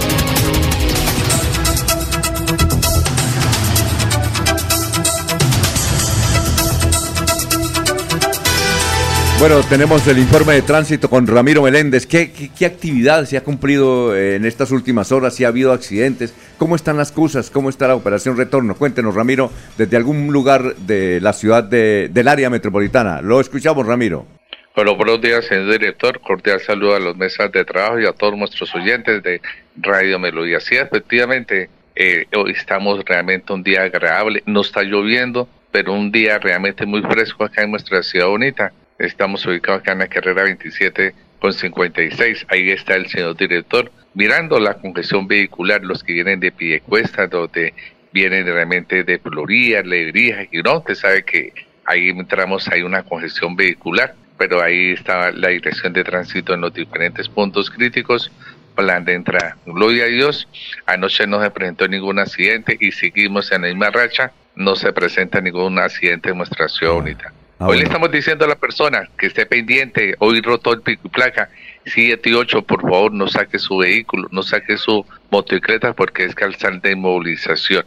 Este fin de semana un comportamiento ejemplar, no hubo víctimas violentas en accidentes de tránsito en nuestra ciudad bonita. Se presentaron siete accidentes solamente el fin de semana. Un comportamiento realmente excelente. Y muchas personas, muchos compañeros, muchos amigos que no supieron mezclar no saben tener un comportamiento, mezclaron la gasolina con el alcohol, en el cual se sancionaron más o menos 22 vehículos, señor director. muchas gracias, estaremos mañana a esta misma hora. Muy amable, Ramiro, desde algún lugar de la capital santanderiana. Éxitos, adiós. Muchas bendiciones y mañana sabemos las estadísticas, eh, cuántos vehículos se movilizaron el día de hoy por la nueva rotación de pico y placa en nuestra ciudad bonita. Perfecto, muy amable. Oye, eh, ya para terminar, Freddy, una cosa. Eh, el, escándalo a Ciro Ramírez, el senador de la República, salpicó un santanderiano al doctor Raúl Alfonso Cardoso. Ordóñez. Exalcalde de Piedecuesta. Exalcalde de Piedecuesta. Eso sí es, investigue, ya noticias uno lo dijo antenoche, de que salpicó por unos contratos que van ya en mil millones de pesos. Hmm. ¿Ya? ¿Cómo le parece? Hay que averiguar eso. Y si usted tiene la oportunidad de hablar con su amigo Raúl Alfonso, que lo estamos llamando para una entrevista, con mucho gusto. ¿El diputado o el...? Eh, no, Raúl Alfonso, que fue alcalde de Piedecuesta. El, exalcalde. Sí, exactamente. Si tiene datos, con mucho gusto estaremos prestos para entrevistarlo. La de irnos, eh, Freddy. Don Alfonso, aumentó el número de habitantes de calle en Bucaramanga. Asciende ya a 1.448 habitantes de calle. Qué buen trabajo está haciendo el alcalde de Bucaramanga, Juan Carlos Cárdenas, y su secretario de Desarrollo Social, Jorge Neira. Síganse gastando la plata en festivales, cerrando las vías y dándole importancia solo a ciertas poblaciones eh, también vulnerables en Bucaramanga, pero dejen así a, los habitantes de calle y las demás poblaciones. Qué buena gestión, señor alcalde y señor secretario de Desarrollo Lo hice en forma irónica. Eh, sí, claro. O sea, aumentaron los habitantes de calle y ellos gastándose la plata en festivales. Muy bien, perfecto. A ver, don Laurencio, la de irnos. Mañana hablaremos sobre el incremento del valor de la gasolina y cómo incide en el campesino, en el productor del campo, porque a veces la gente dice eso, no pasa nada si sube la gasolina. El transporte rural se subió. Bueno, la de irnos, Jorge. Don Alfonso, la advertencia que hace la Procuraduría General de la Nación a alcaldes y gobernadores, porque a partir del próximo primero de agosto serán ellos los responsables de la alimentación de las personas detenidas en estaciones de policía y en fiscalías. Muy bien. Bueno, muchas gracias, muy amable. Los esperamos mañana a las 5 en punto de la mañana. Que estén muy bien. Adiós. Sigan con el doctor Ricardo González Parra. Últimas noticias los despierta bien informados de lunes a viernes. En todas las áreas de la información regional, un periodista de Últimas Noticias registra la información en Radio Melodía 1080 AM y en melodíaenlínea.com. Director Alfonso Pineda Chaparro.